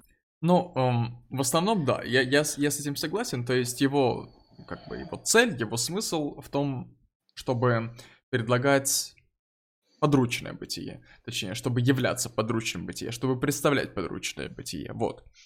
А, но, но тем не менее, я думаю, не обязательно быть критиком, чтобы воспринимать его как наличное. Во-первых, мы сейчас с тобой воспринимаем кино как наличное бытие. Наличное, да. Мы его Во... исследуем концептуально. Во-вторых, вот из э, личных свойств характера можно следовать, что человек воспринимает кино как наличное бытие. Но, опять же, да, это редкость, то есть это, это скорее исключение. Вот, ну и третий момент, это, наверное, знаешь, когда ты в своем познании настолько преисполнился, что а, миллион триллионов фильмов посмотрел в своей жизни, а, ты уже волей-неволей Каждый новый будешь... фильм для тебя уже ничего не дает волей-неволей будешь, да, воспринимать его как наличное бытие, будешь его анализировать, будешь его оценивать уже дискурсивно, ну и прочее. Вот, и таким образом это я все зачем рассказываю? Я не аргументирую что-то. Я пытаюсь передать интуицию, как кино мыслится. То есть э, таким образом здесь как раз-таки идет э, вот этот э, тейк, который разбирается, что фильм, он не мыслится, а воспринимается. А, я надеюсь, как-то попытался это прояснить с помощью Хайдегера, с помощью Мерло-Понти. И э, под конец этого кейса я вот еще одну цитату зачитаю, которую я тоже взял из э, Мерло-Понти. Кино ускользает от характеристик реальное-нереальное, правдоподобное-неправдоподобное. Несмотря на использование фотографических снимков, а, по мысли Мерло-Понти, кино не мимит тактично, не изобразительно и не нарративно по своей природе. Суть кино, согласно Мерлопонти, не в том, чтобы уподобиться миру, изобразить какой-то предмет, рассказать историю, но в том, чтобы открыть дорефлексивное, доязыковое бытие в мире и бытие с другими. То есть, как мы видим, Мерло-Понти, он говорит, что кино в своей сущности, в своей структуре, в отличие от других видов искусства, должно восприниматься именно экзистенциально. Поэтому изучайте экзистенциализм, желательно с Хайдегера, чтобы понимать, а, как мыслить кино. Вот Мерло Понти это старается делать. Еще раз сакцентирую внимание, то, что, что хочет сказать Мерло Понти, что кино, оно предстает в первую очередь дорефлексивно, до языка, как бытие в мире, бытие с другими. И оно, оно может быть, конечно же, и и с языком, и нарративно, может быть, и изобразительно, но это его, так сказать, акцидентальные уже свойства, не сущностные, а сущностные, что оно вот дается нам вот непосредственно. И еще эм, это заключается в следующем, то что в кино, когда мы смотрим кино, размывается, как я уже говорил, характеристика вот это вот реальное, нереальное, правдоподобное, неправдоподобное. В чем суть? То, что когда мы смотрим кино, мы действительно воспринимаем очень многое происходящее на экране, как вот происходящее в действительности. а многие исследователи мозга говорят, что у нас просто мозг так работает, что мы не отличаем происходящее в кадре от чего-то реального.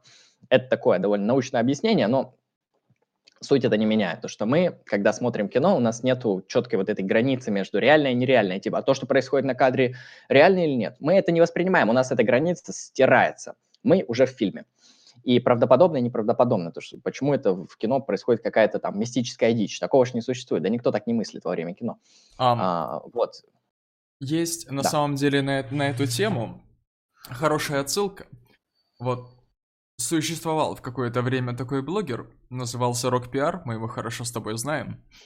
Вот, и я познакомился с его творчеством на основе видео, которое называется «Моровинд и отказ от неверия», где он как раз поднимал похожие вопросы. И там он поставил, по-моему, хорошее различие между двумя понятиями, между понятием реалистичности и понятием правдоподобности. То есть то, что ты описал, это вот с точки зрения рок-пиар, это реалистичность. То есть, говоря о том же Моровинде, ну, где мы можем встретить, блин, гигантские грибы, в которых живут люди. Нет, это нереалистично. Вот. А с точки зрения рок-пиар, признак хорошей игры в том, насколько она правдоподобна. То есть, насколько ее а, элементы, насколько бы они не были нереалистичными, насколько они не были бы фантастическими, насколько они хорошо уживаются друг с другом и дают какую-то гармоничную а, картину в целом, в которую можно поверить. Вот. И он приводит к другому понятию, которое называется отказ от неверия. Это вот то состояние, в которое входит зритель, когда погружается в фильм, когда в него верит, когда ему интересно, когда он увлечен им не, несмотря на вот всю кажущуюся неправдоподобность, кажущуюся нереалистичность, если быть точнее. Хорошая дихотомия.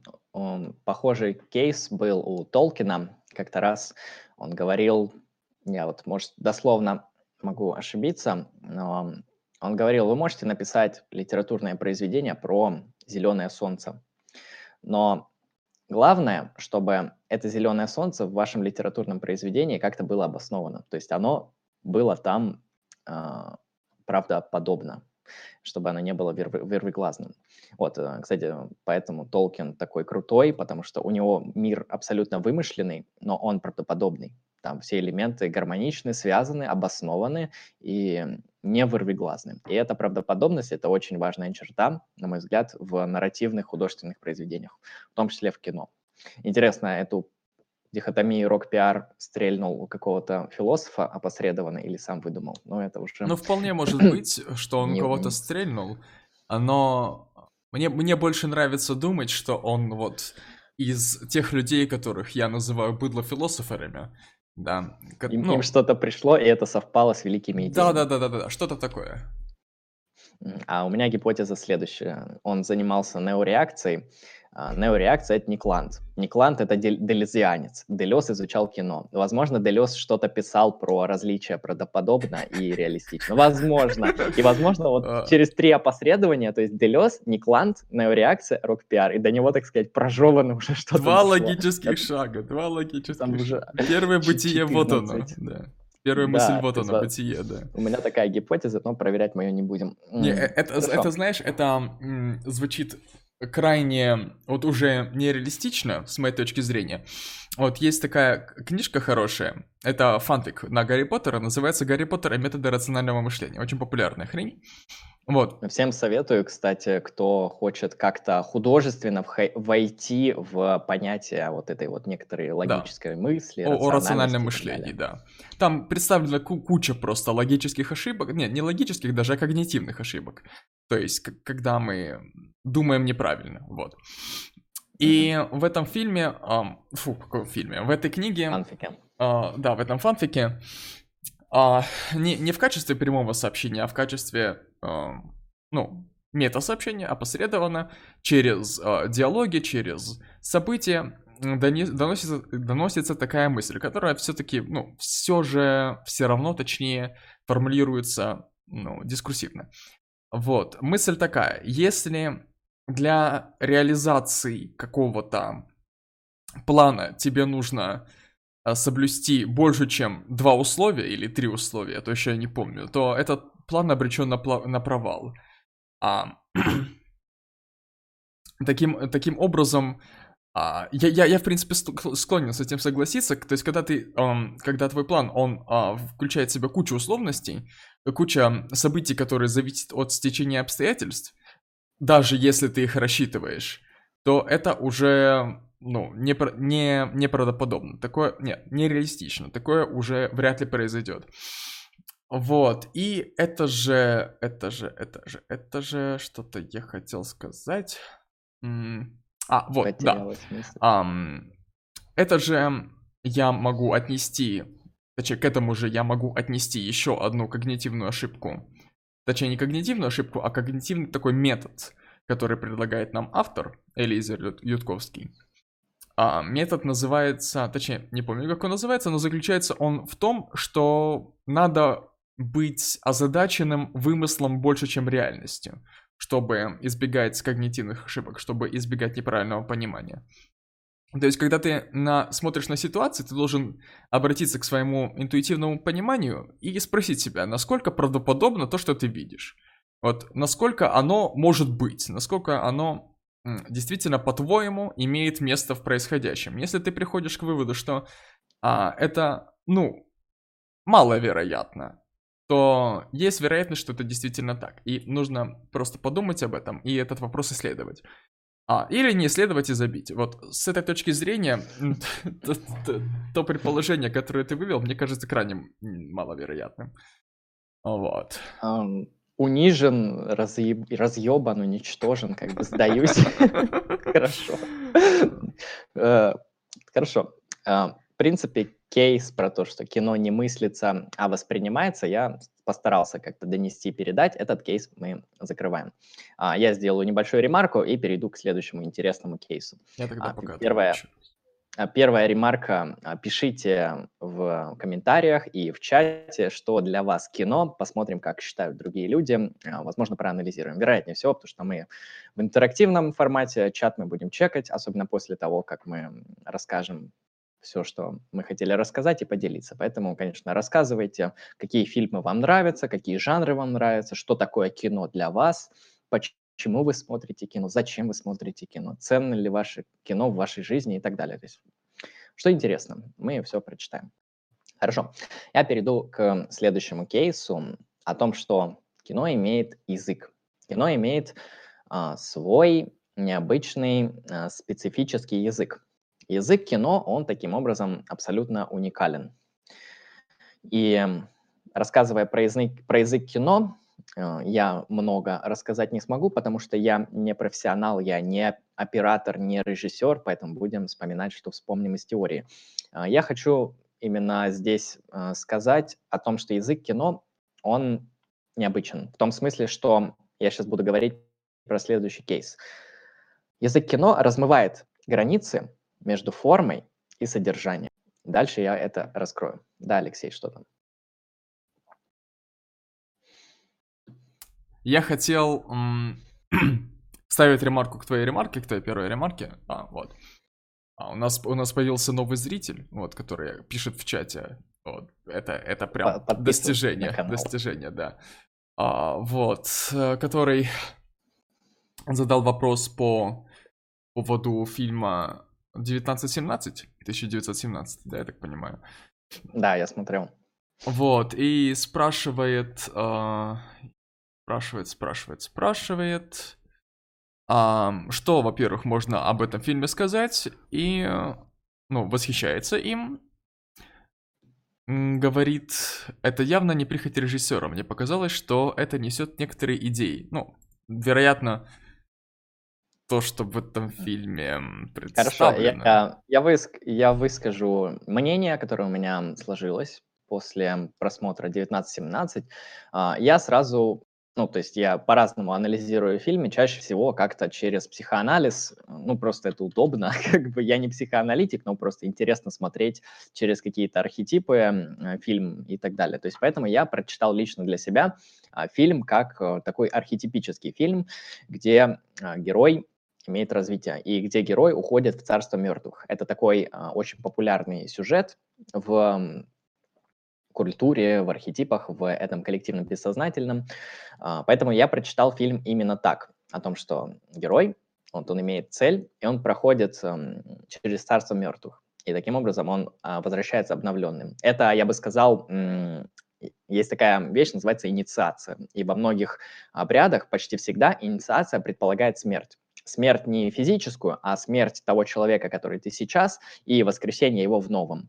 А, это и у шаманов есть, и у различных африканских племен инициация такого рода, когда а, человека чуть ли не убивают и он воскрешается новым, обычно совершеннолетним. А, это же мы видим и в христианстве, когда как происходит инициация в христианство? Через крещение. Тебя, можно сказать, утапливают в воде. Утопление – это символ смерти. То есть умер старый человек, ветхий человек, воскрес новый человек.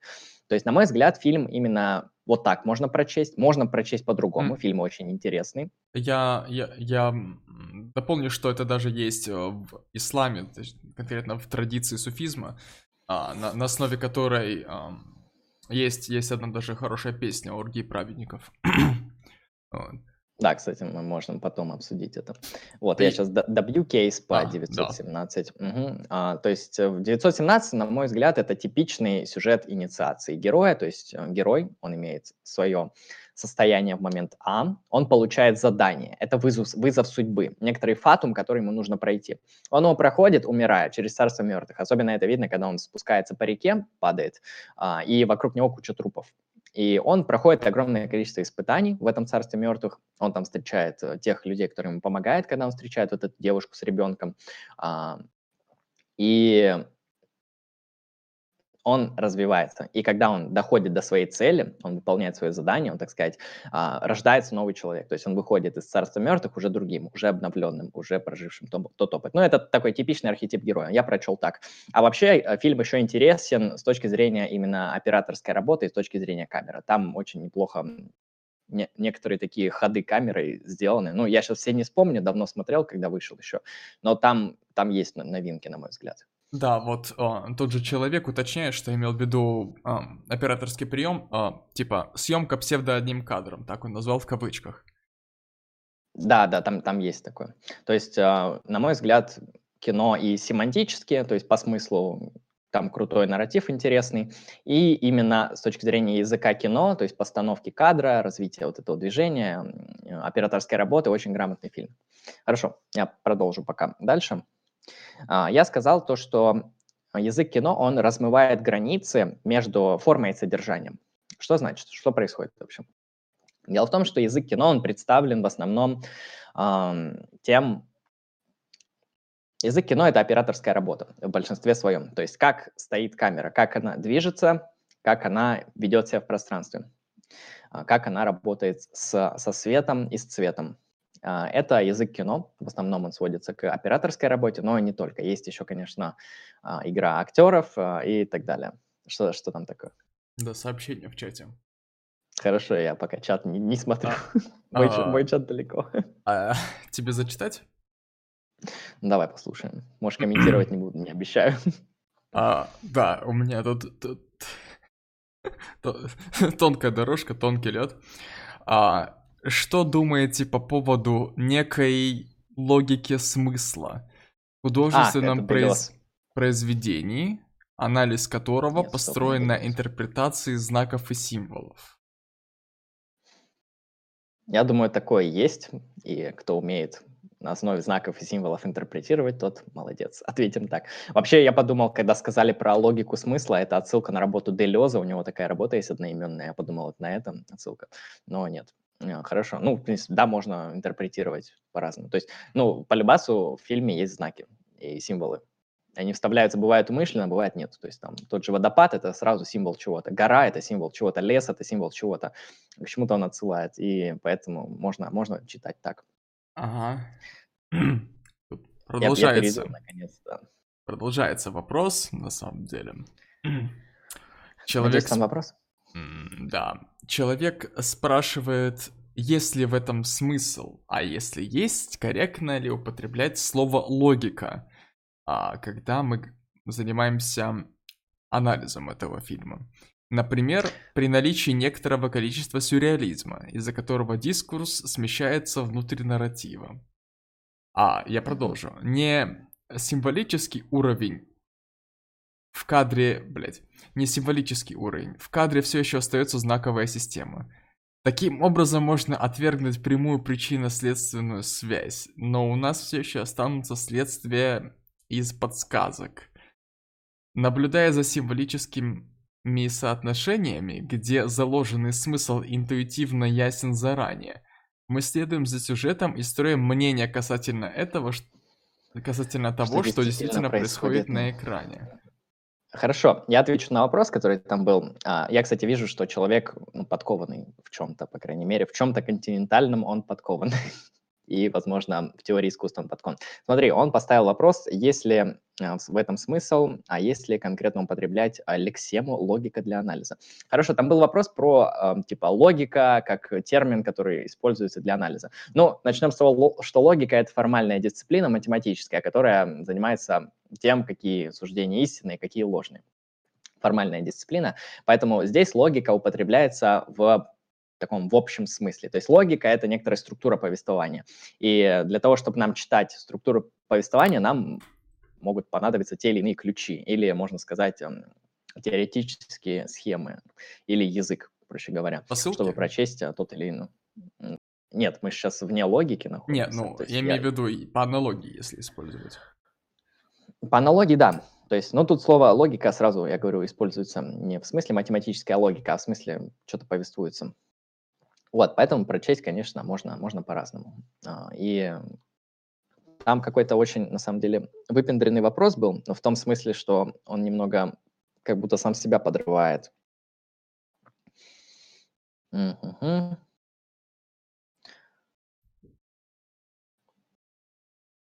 А, нет, вопросы закончились, там дальше просто повествование было. Вот, вот, нашел. Что думаете по поводу некой логики смысла в художественном произведении, анализ которой построен на интерпретации символов? Так, ну и как я на этом ответил, может, может быть такое. То есть, на мой взгляд, можно интерпретировать по-разному. Можно интерпретировать, как я говорил в начале, через Маркса, через Лакана, через Фрейда, Юнга, через э, что угодно, то есть через либертарианские какие-нибудь э, справочники, через психологию, религиоведение. То есть как, какую структуру для интерпретации выбрать, это дело ваше. Чаще э, бывает так, что они пересекаются. Может быть, интерпретатор, он, например, интерпретирует как-то с помощью Маркса и одновременно с помощью Фрейда, как это, например, делает Фром или другие психоаналитики такой франкфуртской школы левого дискурса. Вот, то есть интерпретация может разная быть. Какая нравится, такая, такую выбирайте, пожалуйста, как, как угодно вам. А, то есть э, я очень не люблю речи, когда люди говорят, ой, а вы нашли в фильме, что нету, у вас синдром скрытого смысла и так далее. А, вот, вот эти все утверждения я сразу шлю нахуй, шлю к черту, типа, читать фильм можно как хочешь. Типа, можно прочитать его только так, что там написано, можно прочитать через архетипы, можно прочитать через символы, через Делеза, как угодно. Короче, читайте как по кайфу. Нету нормативных предпосылок, как надо читать. Если вы не в какой-то киноакадемии, где вас учат правильно с точки зрения академии читать, это уже другой вопрос. Хорошо, я перейду по поводу к тейку, про кейсу, по поводу, что, по поводу того, что язык кино размывает границу между формой и содержанием. Дело в том, что язык кино, как я уже сказал, представляет собой работу камеры. И в чем сущность? Когда мы видим работу камеры, когда мы видим тот или иной кадр, это, на первый взгляд, форма. Но дело в том, что сам кадр, само наличие кадра именно такого, там кадр сверху, кадр быстрый, кадр медленный, кадр обрезанный, кадр неполный, любой кадр, а, кадр в смысле положения камеры, оно внутри себя в своей форме содержит смысл. И поэтому вот эта четкая граница между формой и содержанием, она размывается, потому что кадр, он одновременно и форма, и содержание. И поэтому в нем нельзя сказать, что здесь этот кадр несет такой-то смысл, а, или, или он устроен как такая-то форма. То есть а, особенность языка кино, что он размывает границу между формой и содержанием. И это как раз-таки хорошо видно на любых, на работе оператора. А чем это отличается, например, от фотографии? Чем это отличается от живописи? Чем это отличается даже больше от литературы? Ну, давай посмотрим. А, в литературе, я думаю, можно более-менее строго разделить форму и содержание. Чаще всего это возможно. То есть говоришь содержание, сюжет. Герой сделал X, Y, или там а, персонажи сделали то-то, или персонаж говорил там об этом и так далее. Это будет содержание в литературном тексте. А форма — это будет то, как оформлено, с помощью каких языковых средств это все оформлено. Это может быть проза. Это может быть проза на русском языке, на английском языке, на французском, как это делает Толстой, вставляя огромно французских вкладок, э, вставок. И это уже будет анализ содержания. И здесь, в литературе, вот эта граница между формой и задержанием, она, во-первых, присутствует, во-вторых, она довольно действительно широкая, она не размывается, на мой взгляд. Ну... Хотя есть специфические примеры, когда а, форма играет на содержание и наоборот. Например, стихи Маяковского, когда форма повествования, оно нам, перед, оно нам передает некоторое содержание. Это как раз-таки в поэзии четко видно. В основном это связано с работой вот этих звуков. А если, если форму понять э, более узко, то есть представить как? себе форму как сами слова, то есть как они организованы в тексте. О, донат пришел. 50 рублей. От человека, который задал в чате этот вопрос. А что в донате? Ничего, 50 рублей. А, ну, я просто подумал, это донат с вопросом. Но если что, задавайте вопрос. Спасибо за донат, мы любим своих донатеров. Подписывайтесь на, на, на наши, на, на телеграм-каналы, там еще на что-нибудь. На что найдете. А, в описании все есть. Да, мы продолжим по поводу, да, ты сказал, вот, например, на примере фотографии, в чем разница между формой и содержанием. То есть фотография нам действительно э, предоставляет определенную содержание. И, кстати, на мой взгляд, фотографии, вот э, форма и содержание, они тоже довольно по разные стороны стоят. Вот э, форма — это будет э, то, как запечатлено что-то.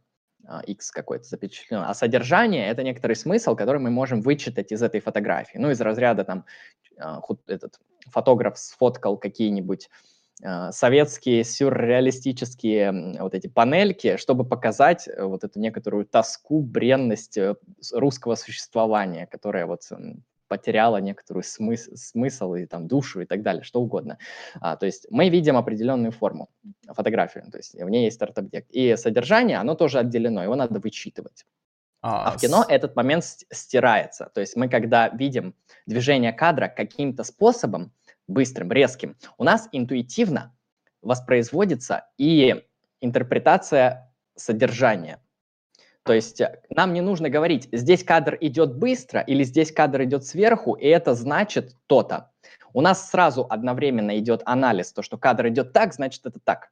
То есть, значит, это такой-то смысл. То есть кадры там как-то идут заме... Вот мы все сразу понимаем, особенно вот а, slow-mo кадры. То есть slow-mo кадр, он в своем, ну, он по своей форме slow-mo и по своему содержанию что-то эпичное такое, типа там взрыв, вот так, шух, и слоумо идет.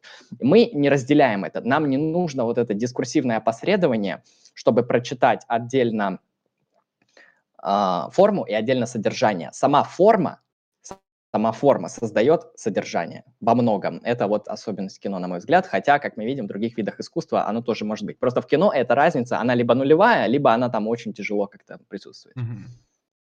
Вот, я надеюсь, а, донес мысль.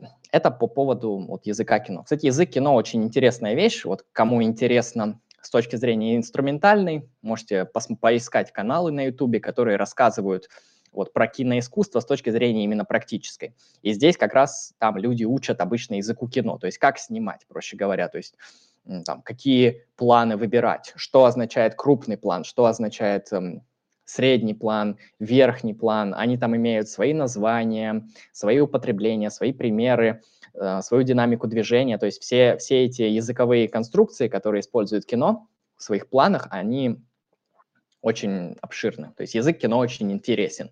И обыватель, он обычно ну, не знает про язык кино. Он как раз-таки а, воспринимает тот или иной язык кино непосредственно. То есть ему нету, и у него нет вот этого дискурсивного анализа, типа то, что идет слово кадр, значит это круто. А если изучить язык кино, то ты, для тебя открывается некоторая еще дискурсивная парадигма, через которую ты можешь читать кино. Типа, тут кадр разорван, или тут кадр двойной, или тут кадр вот именно портретный, близкий, что это значит и так далее. То есть это мы все обычно, когда смотрим фильм, чувствуем непосредственно, интуитивно. Мы понимаем, что если кадр приблизился к лицу, значит, как бы смысл в том, что сейчас будет акцент на диалоге там, или акцент на мимике, или на психологическом состоянии э, этого героя и так далее. А если мы знаем язык кино, нам открывается чуть больше возможностей и интересов. Поэтому вот кому интересно это, очень много литературы есть и очень много видео на ютубе по поводу языка кино. О, дальше. Как я сказал, кино воспринимается в основном пассивно, в отличие от литературы. Однако, если мы изучим какие-то азы кино, как интерпретировать кино, как читать кино, как смотреть кино, то мы сможем воспринимать его активно. Как Алексей говорил в примере с фильмами Дэвида Линча, когда нужно несколько раз посмотреть фильм, что-то выписать, что-то перепрочитать, что-то переосмыслить, где-то посмотреть интервью, где-то почитать даже оригинал сценария, чтобы глубже понять э, смысл. То есть иногда кино требует активной работы, но в большинстве своем кино может восприниматься и пассивно. Так.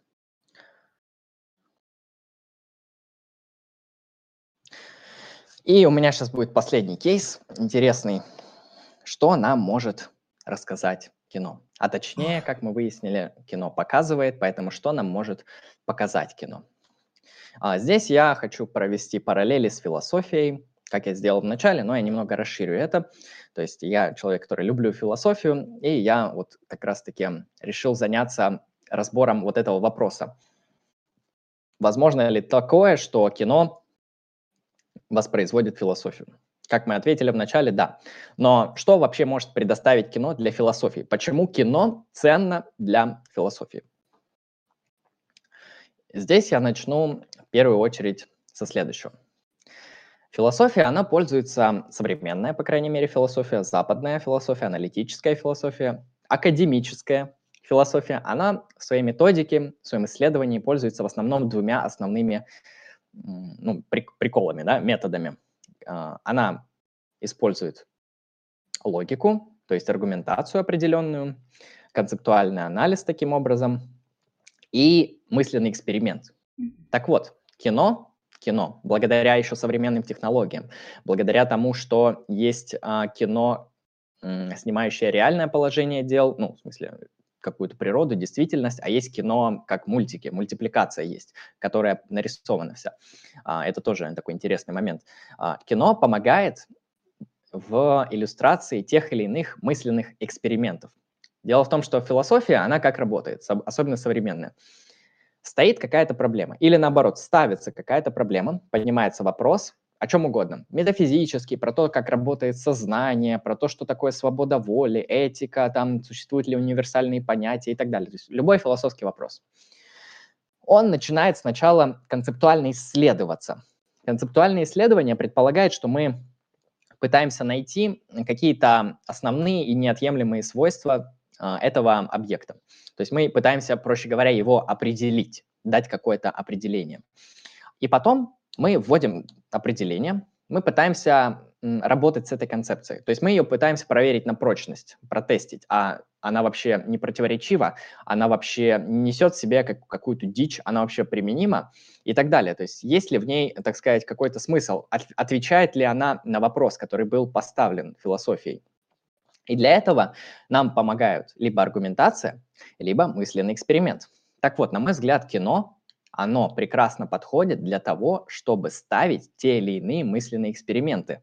Более того, я вам скажу, что большинство кино, которые уже отсняты, которые даже отсняты уже довольно давно, а, в 20 веке, они ставят те или иные мысленные эксперименты, которые ту или иную философскую проблему как-то концептуализируют, как-то отвечают на нее, как-то ее описывают.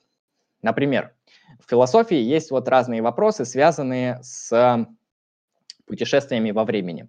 Типа, вот вернулся я в прошлое. Будет ли там мой двойник? Раз вопрос. А, что будет, если я убью своего двойника? Двойник ли это мой или это я? И так далее. То есть это все философские вопросы. Философские вопросы связаны с философией физики, с философией пространства и времени. То есть это такой очень специфический раздел, так или иначе.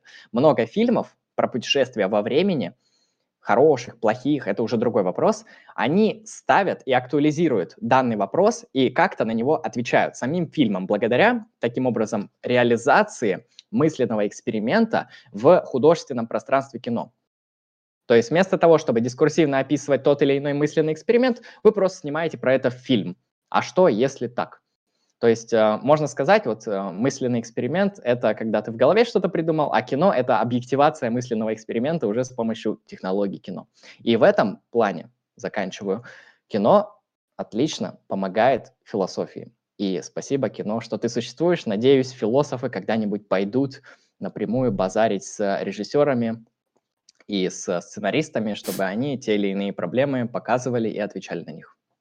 Ну, тут я бы прокомментировал это так. Мысленные эксперименты кино, они, ну, в большинстве случаев, вот, имеют разную цель. Они имеют м, разный смысл своего создания. И мысленный эксперимент, он тем и хорош, что он максимально конкретен, во-первых. Во-вторых, он максимально строг. Логически. Ну, я так понимаю, что без логики тут не обойтись, да, мысленного эксперимента? Да, я, про, я проясню, да, немножко, что такое мысленный эксперимент. Это создание некоторого возможного мира. Возможный мир — это логически непротиворечивый мир. И на примере поясню. А, возможный мир, в котором существуют круглые квадраты, он невозможный, потому что круглые квадраты — это логическое противоречие, поэтому это невозможный мир. А возможный мир, где я например, имею прическу длиннее, чем сейчас, это логически возможный мир. Нет логического противоречия, значит, такой мысленный эксперимент ставить можно. То есть, проще говоря, мысленный эксперимент — это работа с возможными мирами. Вот, и таким образом кино, оно имеет, ну, мягко говоря, другую цель, и даже если в ней, в нем, точнее, в этом кино происходит, как ты выразился, объективация мысленного эксперимента, то к этому мысленному эксперименту э, наверняка возникнет очень большой ряд вопросов, конкретно связанных с его непротиворечивостью. И не только непротиворечивостью, но и м, с посылками этого эксперимента. То есть очень часто бывают условности, очень часто бывает, прям практически в большинстве случаев кино, оно построено на условностях, то есть на каких-то посылках, на каких-то базовых положениях, которые, ну, мягко говоря, могут быть отличны от того, с чем мы склонны согласиться, что мы склонны признать. Вот. А, и поэтому все-таки эти это, это два рода деятельности, их э, стоит разделить. Но, но кино, он кино представляет собой, э, в котором происходит что-то похожее на мысленный эксперимент. А, в кино таким образом происходит популяризация мысленного эксперимента. То есть представление мысленного эксперимента для человека, который, ну, не знает, во-первых, что такое мысленный эксперимент, во-вторых, для человека, который не видел... Не знаком с философией. Да, не видит смысла в мысленном эксперименте. Вот.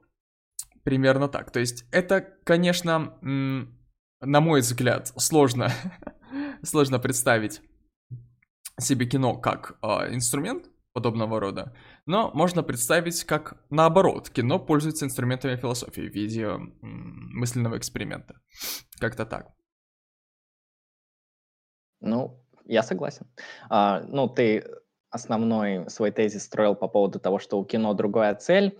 Ну, на Нет, мой взгляд... Это, типа, это, я, это я начал с этого. Ну, основной а, тезис... А, начался. Угу. Основной тезис в том, Здесь... что... Блять. Основной тезис... Нет, основной тезис в том, что в кино на данный момент, по крайней мере, это не реализовано. Именно сама концепция мысленного эксперимента в полном его смысле, вот как-то так. Угу. Хорошо. То, что в полном смысле, хотя что имеется в виду под полным, ну, я понял, то есть один в один, как вот это философы формулируют. Тут я согласен. То есть кино, оно, конечно, это художественное произведение, поэтому там происходит много чего, помимо мысленного эксперимента. А, да. Нет, я имею в виду, я имею в виду в полном смысле означает м- смысл мысленного эксперимента, он вот, как ты выразил, в том, чтобы представить возможный мир, да, логически непротиворечивый. Также смысл в том, чтобы этот, этим мысленным экспериментом, этим возможным ам, миром либо проаргументировать, либо задать вопрос, ну, в общем, как-то поучаствовать в дискуссии. Философская дискуссия нам. Да. Um, у кино, опять же, другая цель. Uh, кино создается не для этого, во-первых, хотя, может быть, может быть и для этого. Это, опять же, вот, вопрос к социальной интерпретации, да, uh, фильма. Вот. Но я конкретно имел в виду то, что в фильме, фильм очень сложно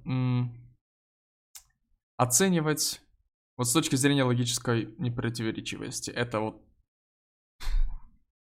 мягко говоря, неправдоподобно. Поэтому... Я, я примерно понял твои упреки, ну, в смысле, твои доводы. Хорошо, смотри, может ли с твоей точки зрения, э, имеет ли такую возможность э, фильм концептуализировать э, ту или иную философскую проблему? Может, может. Может.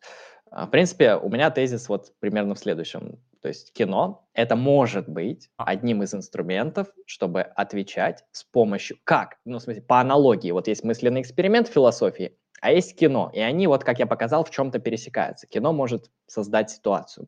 Мысленный эксперимент создает ситуацию.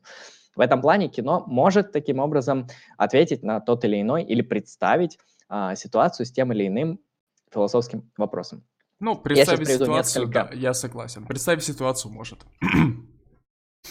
Я сейчас приведу несколько кейсов по поводу вот мысленного эксперимента и как нам фильмы помогают э, в понимании тех или иных философских концепций. Либо, по крайней мере, если они не отвечают на философский вопрос, то они проблематизируют, они поднимают философский вопрос. С чего начать? Хорошо, фильм «Престиж». Я думаю, многие смотрели фильм «Престиж». А, сейчас будут спойлеры, поэтому осторожно. Be careful. Но фильм довольно популярный, поэтому я думаю, большинство его смотрели. Какая проблема там поднимается? Там много всего, но какой мысленный эксперимент и какую философскую проблему можно в этом фильме, по крайней мере, одну увидеть? Проблема тождества личности. Это конкретный философский кейс в э, философии, это кейс в философии сознания о том, что такое тождество личности. На каких основаниях мы можем говорить, что этот человек тот же самый человек, что и вчера. И какие условия должны быть у этого человека, чтобы быть тождественным самому себе. Примерно так стоит эта философская проблема. Что показывает нам фильм «Престиж»? Я бы сказал, он не отвечает на этот вопрос о тождестве личности, но он его поднимает. Каким образом? Наш великий герой ему в руки попадает магическая машина. Но она находится, на мой взгляд, в принципе, в рамках мысленного эксперимента, потому что мысленные эксперименты, которые ставятся в данной топике, они схожи. Предположим, что есть клонирующая машина. Предположили. Эта клонирующая машина попадает нашему герою. Что делает герой? Он использует ее ради трюков, ну, понятно. Вопрос стоит в следующем. Смотрите. Герой X1 заходит в машину, копирует, появляется герой X2. Абсолютно тождественный во всем, как и герой X1, кроме того, что он отдельный объект, и он находится в пространстве от него. То есть они в этом различаются, в основном одно и то же. Герой X2 убивает при каждом трюке герой X1. И таким образом остается X2. Вопрос. Тождество личности. Является ли X2 тем же самым, что X1? А, как этот кейс формируется, формулируется в мысленном эксперименте а, с, вот, при ответе на вопрос тождества личности? Буду ли я тем же самым человеком, если существует телепортатор, но по какому принципу работает телепортатор? В точке X меня в состоянии X1 он расчленяет на молекулы, а в точке X2 а, он создает меня заново, а точнее создает тело абсолютно идентичное, которое он откопировал в точке X1. Вопрос.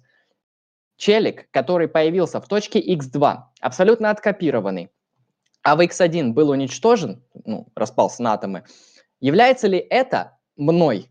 Будет ли это та же самая личность? Так стоит мысленный эксперимент. Этот фильм нам, в принципе, поднимает, проблематизирует эту проблему.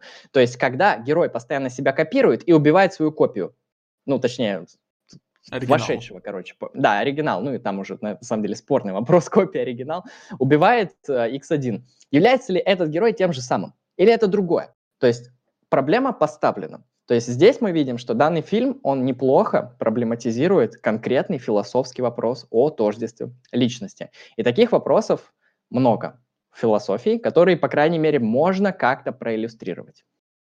Поэтому кино полезно в этом плане. Я, я надеюсь, я донес мысль. Да, мысль ты донес, но у меня, у меня появился как бы закономерный вопрос. А Нахуй оно нужно, если есть литература, я не знаю, что-то такое. А. Но, типа, нахуй она нужна, если есть литература и кино? Вот кто-то хочет в кино показать. Ну, кино более правда, популярно, денег больше. То есть, ну, с другой стороны, ли... денег ты потратишь больше, и усилий ты потратишь больше. А тут, а тут как сказать, знаешь, ну, тут как бы уже мы пускаемся в такие дебри плавные. То есть мысленные эксперименты, они как бы в философии давно сформулированы, и они обычно как раз-таки рели там на пару предложений, вот так, на пару абзацев заключаются. А какой-нибудь режиссер такой смотрит, хм, а это же интересная концепция, чтобы сделать на ее основе фильм. Например, фильм про путешествие, блядь, во времени, нахуй. Вернусь-ка, верну-ка я своего героя в прошлое, а он убьет а, своего деда. А потом мы посмотрим, а, исчезлит он okay. или нет. Не проблема. Я съел деда. вот, если э, герой вернется в прошлое и съест своего деда, останется ли он существовать? Конкретный философский вопрос из э, э, топики философия пространства и времени. Вот, и так далее. То есть режиссер, он может как раз-таки использовать философию, чтобы, ну, в своих целях, типа, о, это круто, это крутой концепт, сейчас я его покажу, сделаю это в фильме и так далее. То есть может взаимодействие быть с обоих сторон. Могут режиссеры обращаться к философам и философы к режиссерам. Вот у меня вот основной вопрос именно вот ко второму варианту. Ну, ладно, неважно. В принципе, я понял. Когда-нибудь, возможно, если, знаешь, фильмы можно будет создавать просто вот так вот. Щелчком пальцев. Почему бы и нет? Да. А, кстати, еще по поводу особенностей фильма, я это не выделил в отдельную топику, но я хочу сказать, что а, фильмы, в отличие от э, многих других видов искусства, по крайней мере, в отличие от музыки, фотографии и живописи, в большинстве своем не могут создаваться соляного. Фильм — это всегда коллективная работа. То есть э, здесь коммунисты скажут вам, типа вот видите, средства производства работают так, что люди переходят к коллективным э, формам существования, что фильм, на самом деле, да, действительно, фильм без коллектива, без совокупности людей, которые распределены на определенные обязанности, там сценарист, режиссер, оператор, тот, кто за костюмы смотрит и так далее. Если не будет этого коллектива, фильм ты никак в Солянова не снимешь. А, это действительно такая вот интересная особенность, что фильм, он всегда коллективный. А, в отличие от музыки, хотя не всей есть коллективная музыка, в отличие от живописи, хотя тоже есть коллективная живопись. Но ну, фильм, Но он думаю, только коллективный. Есть. Я думаю, что есть фильмы и снятые одним человеком. Ну, это будет, я думаю, как я, ну, во-первых, это будет исключение, да, из, из правил, ну, да. то есть их, их меньшинство. Во-вторых, это будет, на мой взгляд, что-то, что называется короткометражка или документалка. Или Я вот бы сказал артхаус. Ну, или артхаус, да. То есть это, это так сказать, эм, некоторые, некоторая периферия фильмов. То есть это, ну да, это да. Так, немного нем, исключение, так сказать. А мы про общие правила говорим. Вот. Тоже правда. Дальше, дальше я еще хотел закончить, заканчивать мысль дальше и продолжать ее. Угу. Заканчивать, блядь, продолжать, уже запутался. Как э, философия и как кинематограф, как кино могут эм, взаимодействовать. Хорошо, смотрим. Все мы знаем, что есть такой философ Платон. Все о нем слышали, хайповый пацан, такой крутой, очень интересный. Если вы посмотрите произведение Платона, то они написаны в форме диалогов. Интересно, не правда ли? То есть как это так? Философия представлена в форме диалога. И если великий философ Платон смог засунуть философию в диалогах, это значит, что философия может быть выражена в диалоге. А что нам может помочь воспроизвести диалоги? Конечно же, литература, потому что Платон писал литературу. Но в фильмах же тоже могут быть диалоги. И таким образом в фильмах и в кино философия может актуализироваться благодаря диалогам, благодаря рассуждению персонажей, благодаря их э, обсуждению тех или иных философских проблем, философских тейков и ответе на них. То есть здесь, конечно, литература начала это все делать, Платон сам начал это делать, но я вижу, что кино, оно тоже может создавать ситуации, где люди в диалоге, а может быть даже в монологе, а может быть в триологии и так далее, обсуждают какую-то конкретную философскую проблему и как-то отвечают на нее. Так же, как это делает Сократ со своими собеседниками, и также он приходит к тем или иным философским выводам в диалогах Платона. Поэтому я хочу сказать, что кино, помимо мысленного эксперимента, предоставляет пространство диалога, а в диалоге могут быть философские дискуссии. Поэтому философию можно засунуть в кино и перенести в кино. Проще говоря, можно даже попробовать экранизировать диалоги Платона, но это вроде как будет очень скучно и неприбыльно. Да, хотя, ну, если это, сексуальных если, сцен побольше добавить... Если это грамотно просто вписать в повествование, то есть диалог тут, диалог там, что-то такое. Точнее, пара строчек здесь, пара строчек там. Или, например, просто один, одну мысль, один диалог, один тейк, просто рассмотреть в, в ходе фильма, к примеру. Верно. С а, прямыми есть... цитатами. Да, и отсылками. Будет похоже на Улис. А, забыл автора. Джеймс Джойс. Джойса, да. Вот, то есть здесь я сразу выделил, когда это исследование делал, то, что кино помогает мысленные эксперименты, диалоги. В начале стрима я рассказывал о том, что кино также помогает а, при ответе или при проблематизации тех или иных метафизических вопросов, тех или иных эпистемологических вопросов, вопросов познания, возможности познания, невозможности познания, а также самое, на мой взгляд, актуальное, что мы чаще всего можем встретить в фильмах, это этика и политика, которые также являются разделами философии, о чем мы говорили в начале. И, наконец-то, наконец-то у меня тейки закончились, и моя, так сказать, то, что я хотел сегодня рассказать про кино, закончилось. Я немножко подытожу, и мы можем поговорить просто про фильмы. А я... Таким образом, сейчас э, я договорю, да, таким образом кино, как мы видим, это не просто, типа, смотреть кино и рассказывать, как нам это понравилось. Кино можно исследовать концептуально, можно исследовать, что такое кино, почему оно отлично от других, что делает кино тем, что оно есть? И так далее. То есть кино интересно философски, то есть исследуйте кино философски, смотрите, как можно читать кино, как можно с ним работать, взаимодействовать, и не будьте обывателями в том, в чем вы занимаетесь часто, потому что люди, насколько я знаю, очень часто смотрят кино, намного чаще, чем они читают литературу, чем они занимаются чем-то другим. Ну так будьте в том чем вы занимаетесь профессионалами, хотя бы вот настолько. Так вот, я хотел, я хотел сказать напоследок, что, если честно, лично я уже подустал, а вот, и это, это первый, первая мысль вот она, вот. А вторая мысль, у нас, знаешь, вышел даже, даже не стрим, как обычно, а своеобразный подкаст. Причем большую часть подкаста провел ты.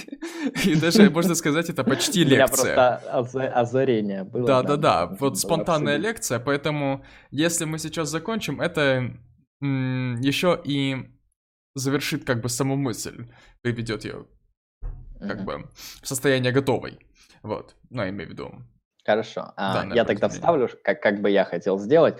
А, давай так, мы дадим время. Может быть, кто-то в чате что-то спросит, а мы с тобой, я тебе точнее, задам вопрос довольно простой, и я думаю, после этого мы закончим. Давай, а, давай. Какие, какие топ-5 фильмов ты посоветуешь человеку до совершеннолетия? Бля. Ну, во-первых, топ-1 это бойцовский клуб.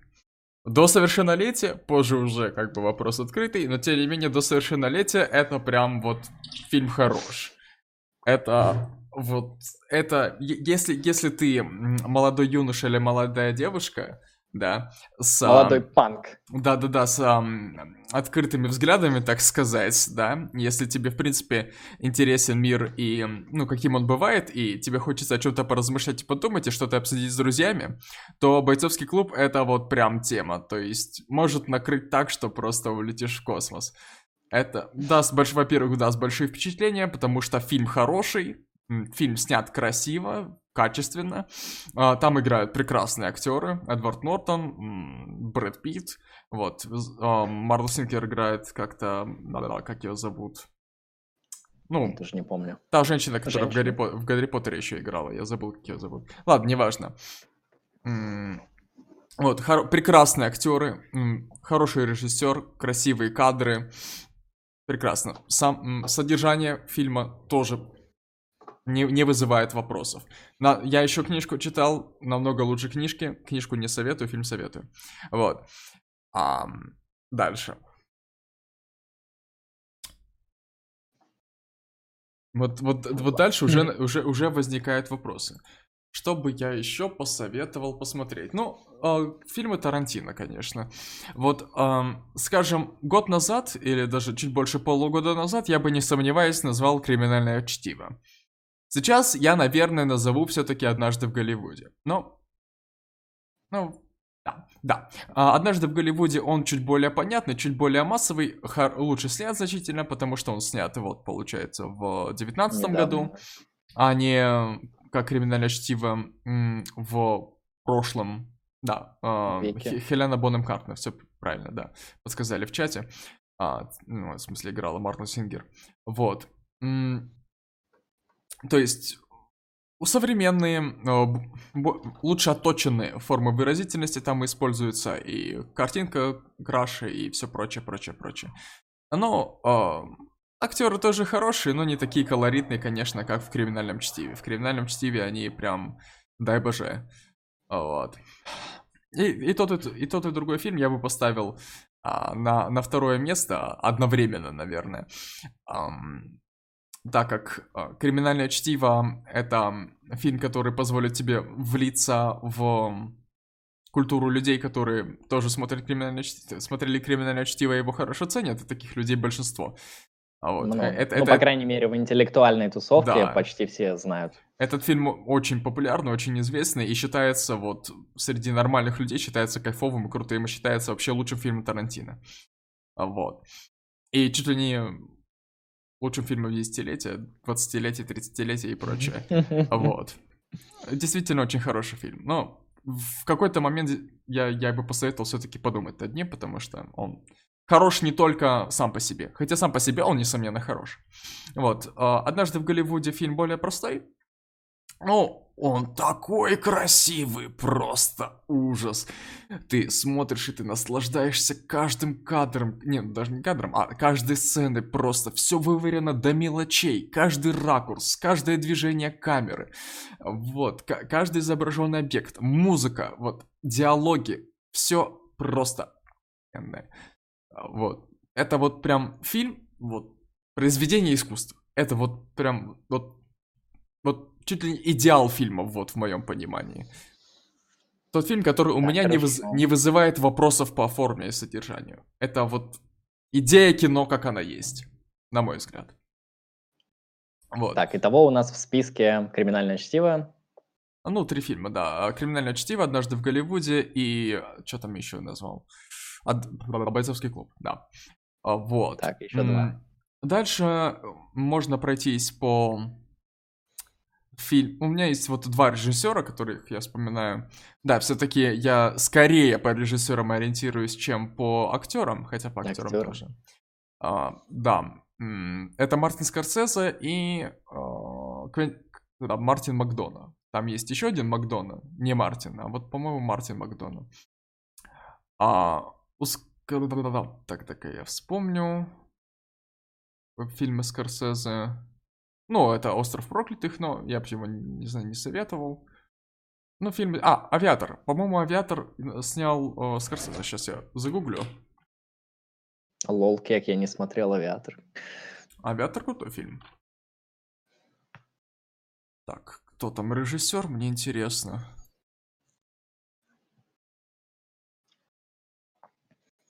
Да, Скорсезе. Мартин Скорсезе, режиссер фильма «Авиатор». «Авиатор» — крутой фильм с Леонардо Ди Каприо. Прям хороший фильм.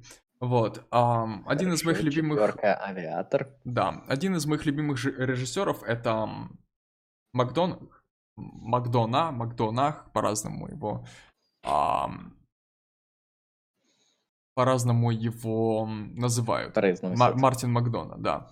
Но есть еще ам, Джон, а, есть еще Джон Майкл Макдона. Это другой фильм, это, это другой ам, режиссер, который снял, тем не менее, фильм, похожий на фильм Мартина Макдона. Вот. Um, вот у Макдона, что у него есть кайфового? Во-первых, ну, я начал у него, начал с фильма «Семь психопатов», но его не так советую. Но есть фильм «Залечь на дно в Брюге». Вот «Залечь на дно в Брюге» — это вот, наверное, ну, не дотягивает, конечно, до «Однажды в Голливуде», потому что это не Тарантино, но он примерно того же смысла фильм. Он тоже очень красивый, с, с классным сюжетом. Вот насчет красоты еще доб- добавлю, он просто красивейший, он просто, ну, держит и не отпускает, потому что ты смотришь на этот Брюге, на этот кр- красивый европейский город, старый город, на эти всякие каналы, на эти улочки, на дорогу странную, такую непривычную в а, нашей российской реальности. Ну, точнее, в нашей, получается, периферийной российской реальности, если быть точнее. А, ты, ты смотришь на этого Колина Фаррелла и на второго актера, кстати, кайфовый актер. Сейчас. Если я его вспомню, он, он играет в следующем фильме, который я хочу упомянуть, просто упомянуть. Вот. Колин Фаррелл играет просто великолепно, играет такого дурачка. Шутки там замечательные. И поднимаются какие-то вопросы даже, то есть он не просто такой фильм, ну, бытийный, типа, как, как, как это сказать?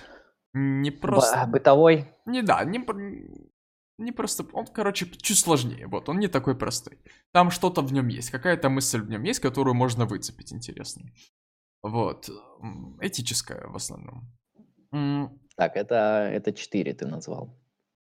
А, по-моему, это 5, но даже не важно. Я еще, наверное, упомяну что-то, но я не уверен.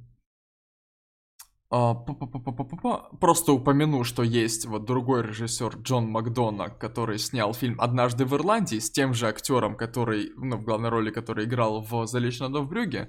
Вот такие интересные переплетения. От один Макдона и два Макдона, у них играл один тот же актер, это прикольно, кстати. Они, по-моему, ирландцы, обои. Ну, в смысле, Колин Фаррелл и этот актер, кстати. Как, как, как его... Как его зовут, мне нужно... Мне нужно выцепить. А, Брэндон Глисон, кажется, это он. А, да, кажется, это он. Да, а скорее всего это он. Вот. М-м-м.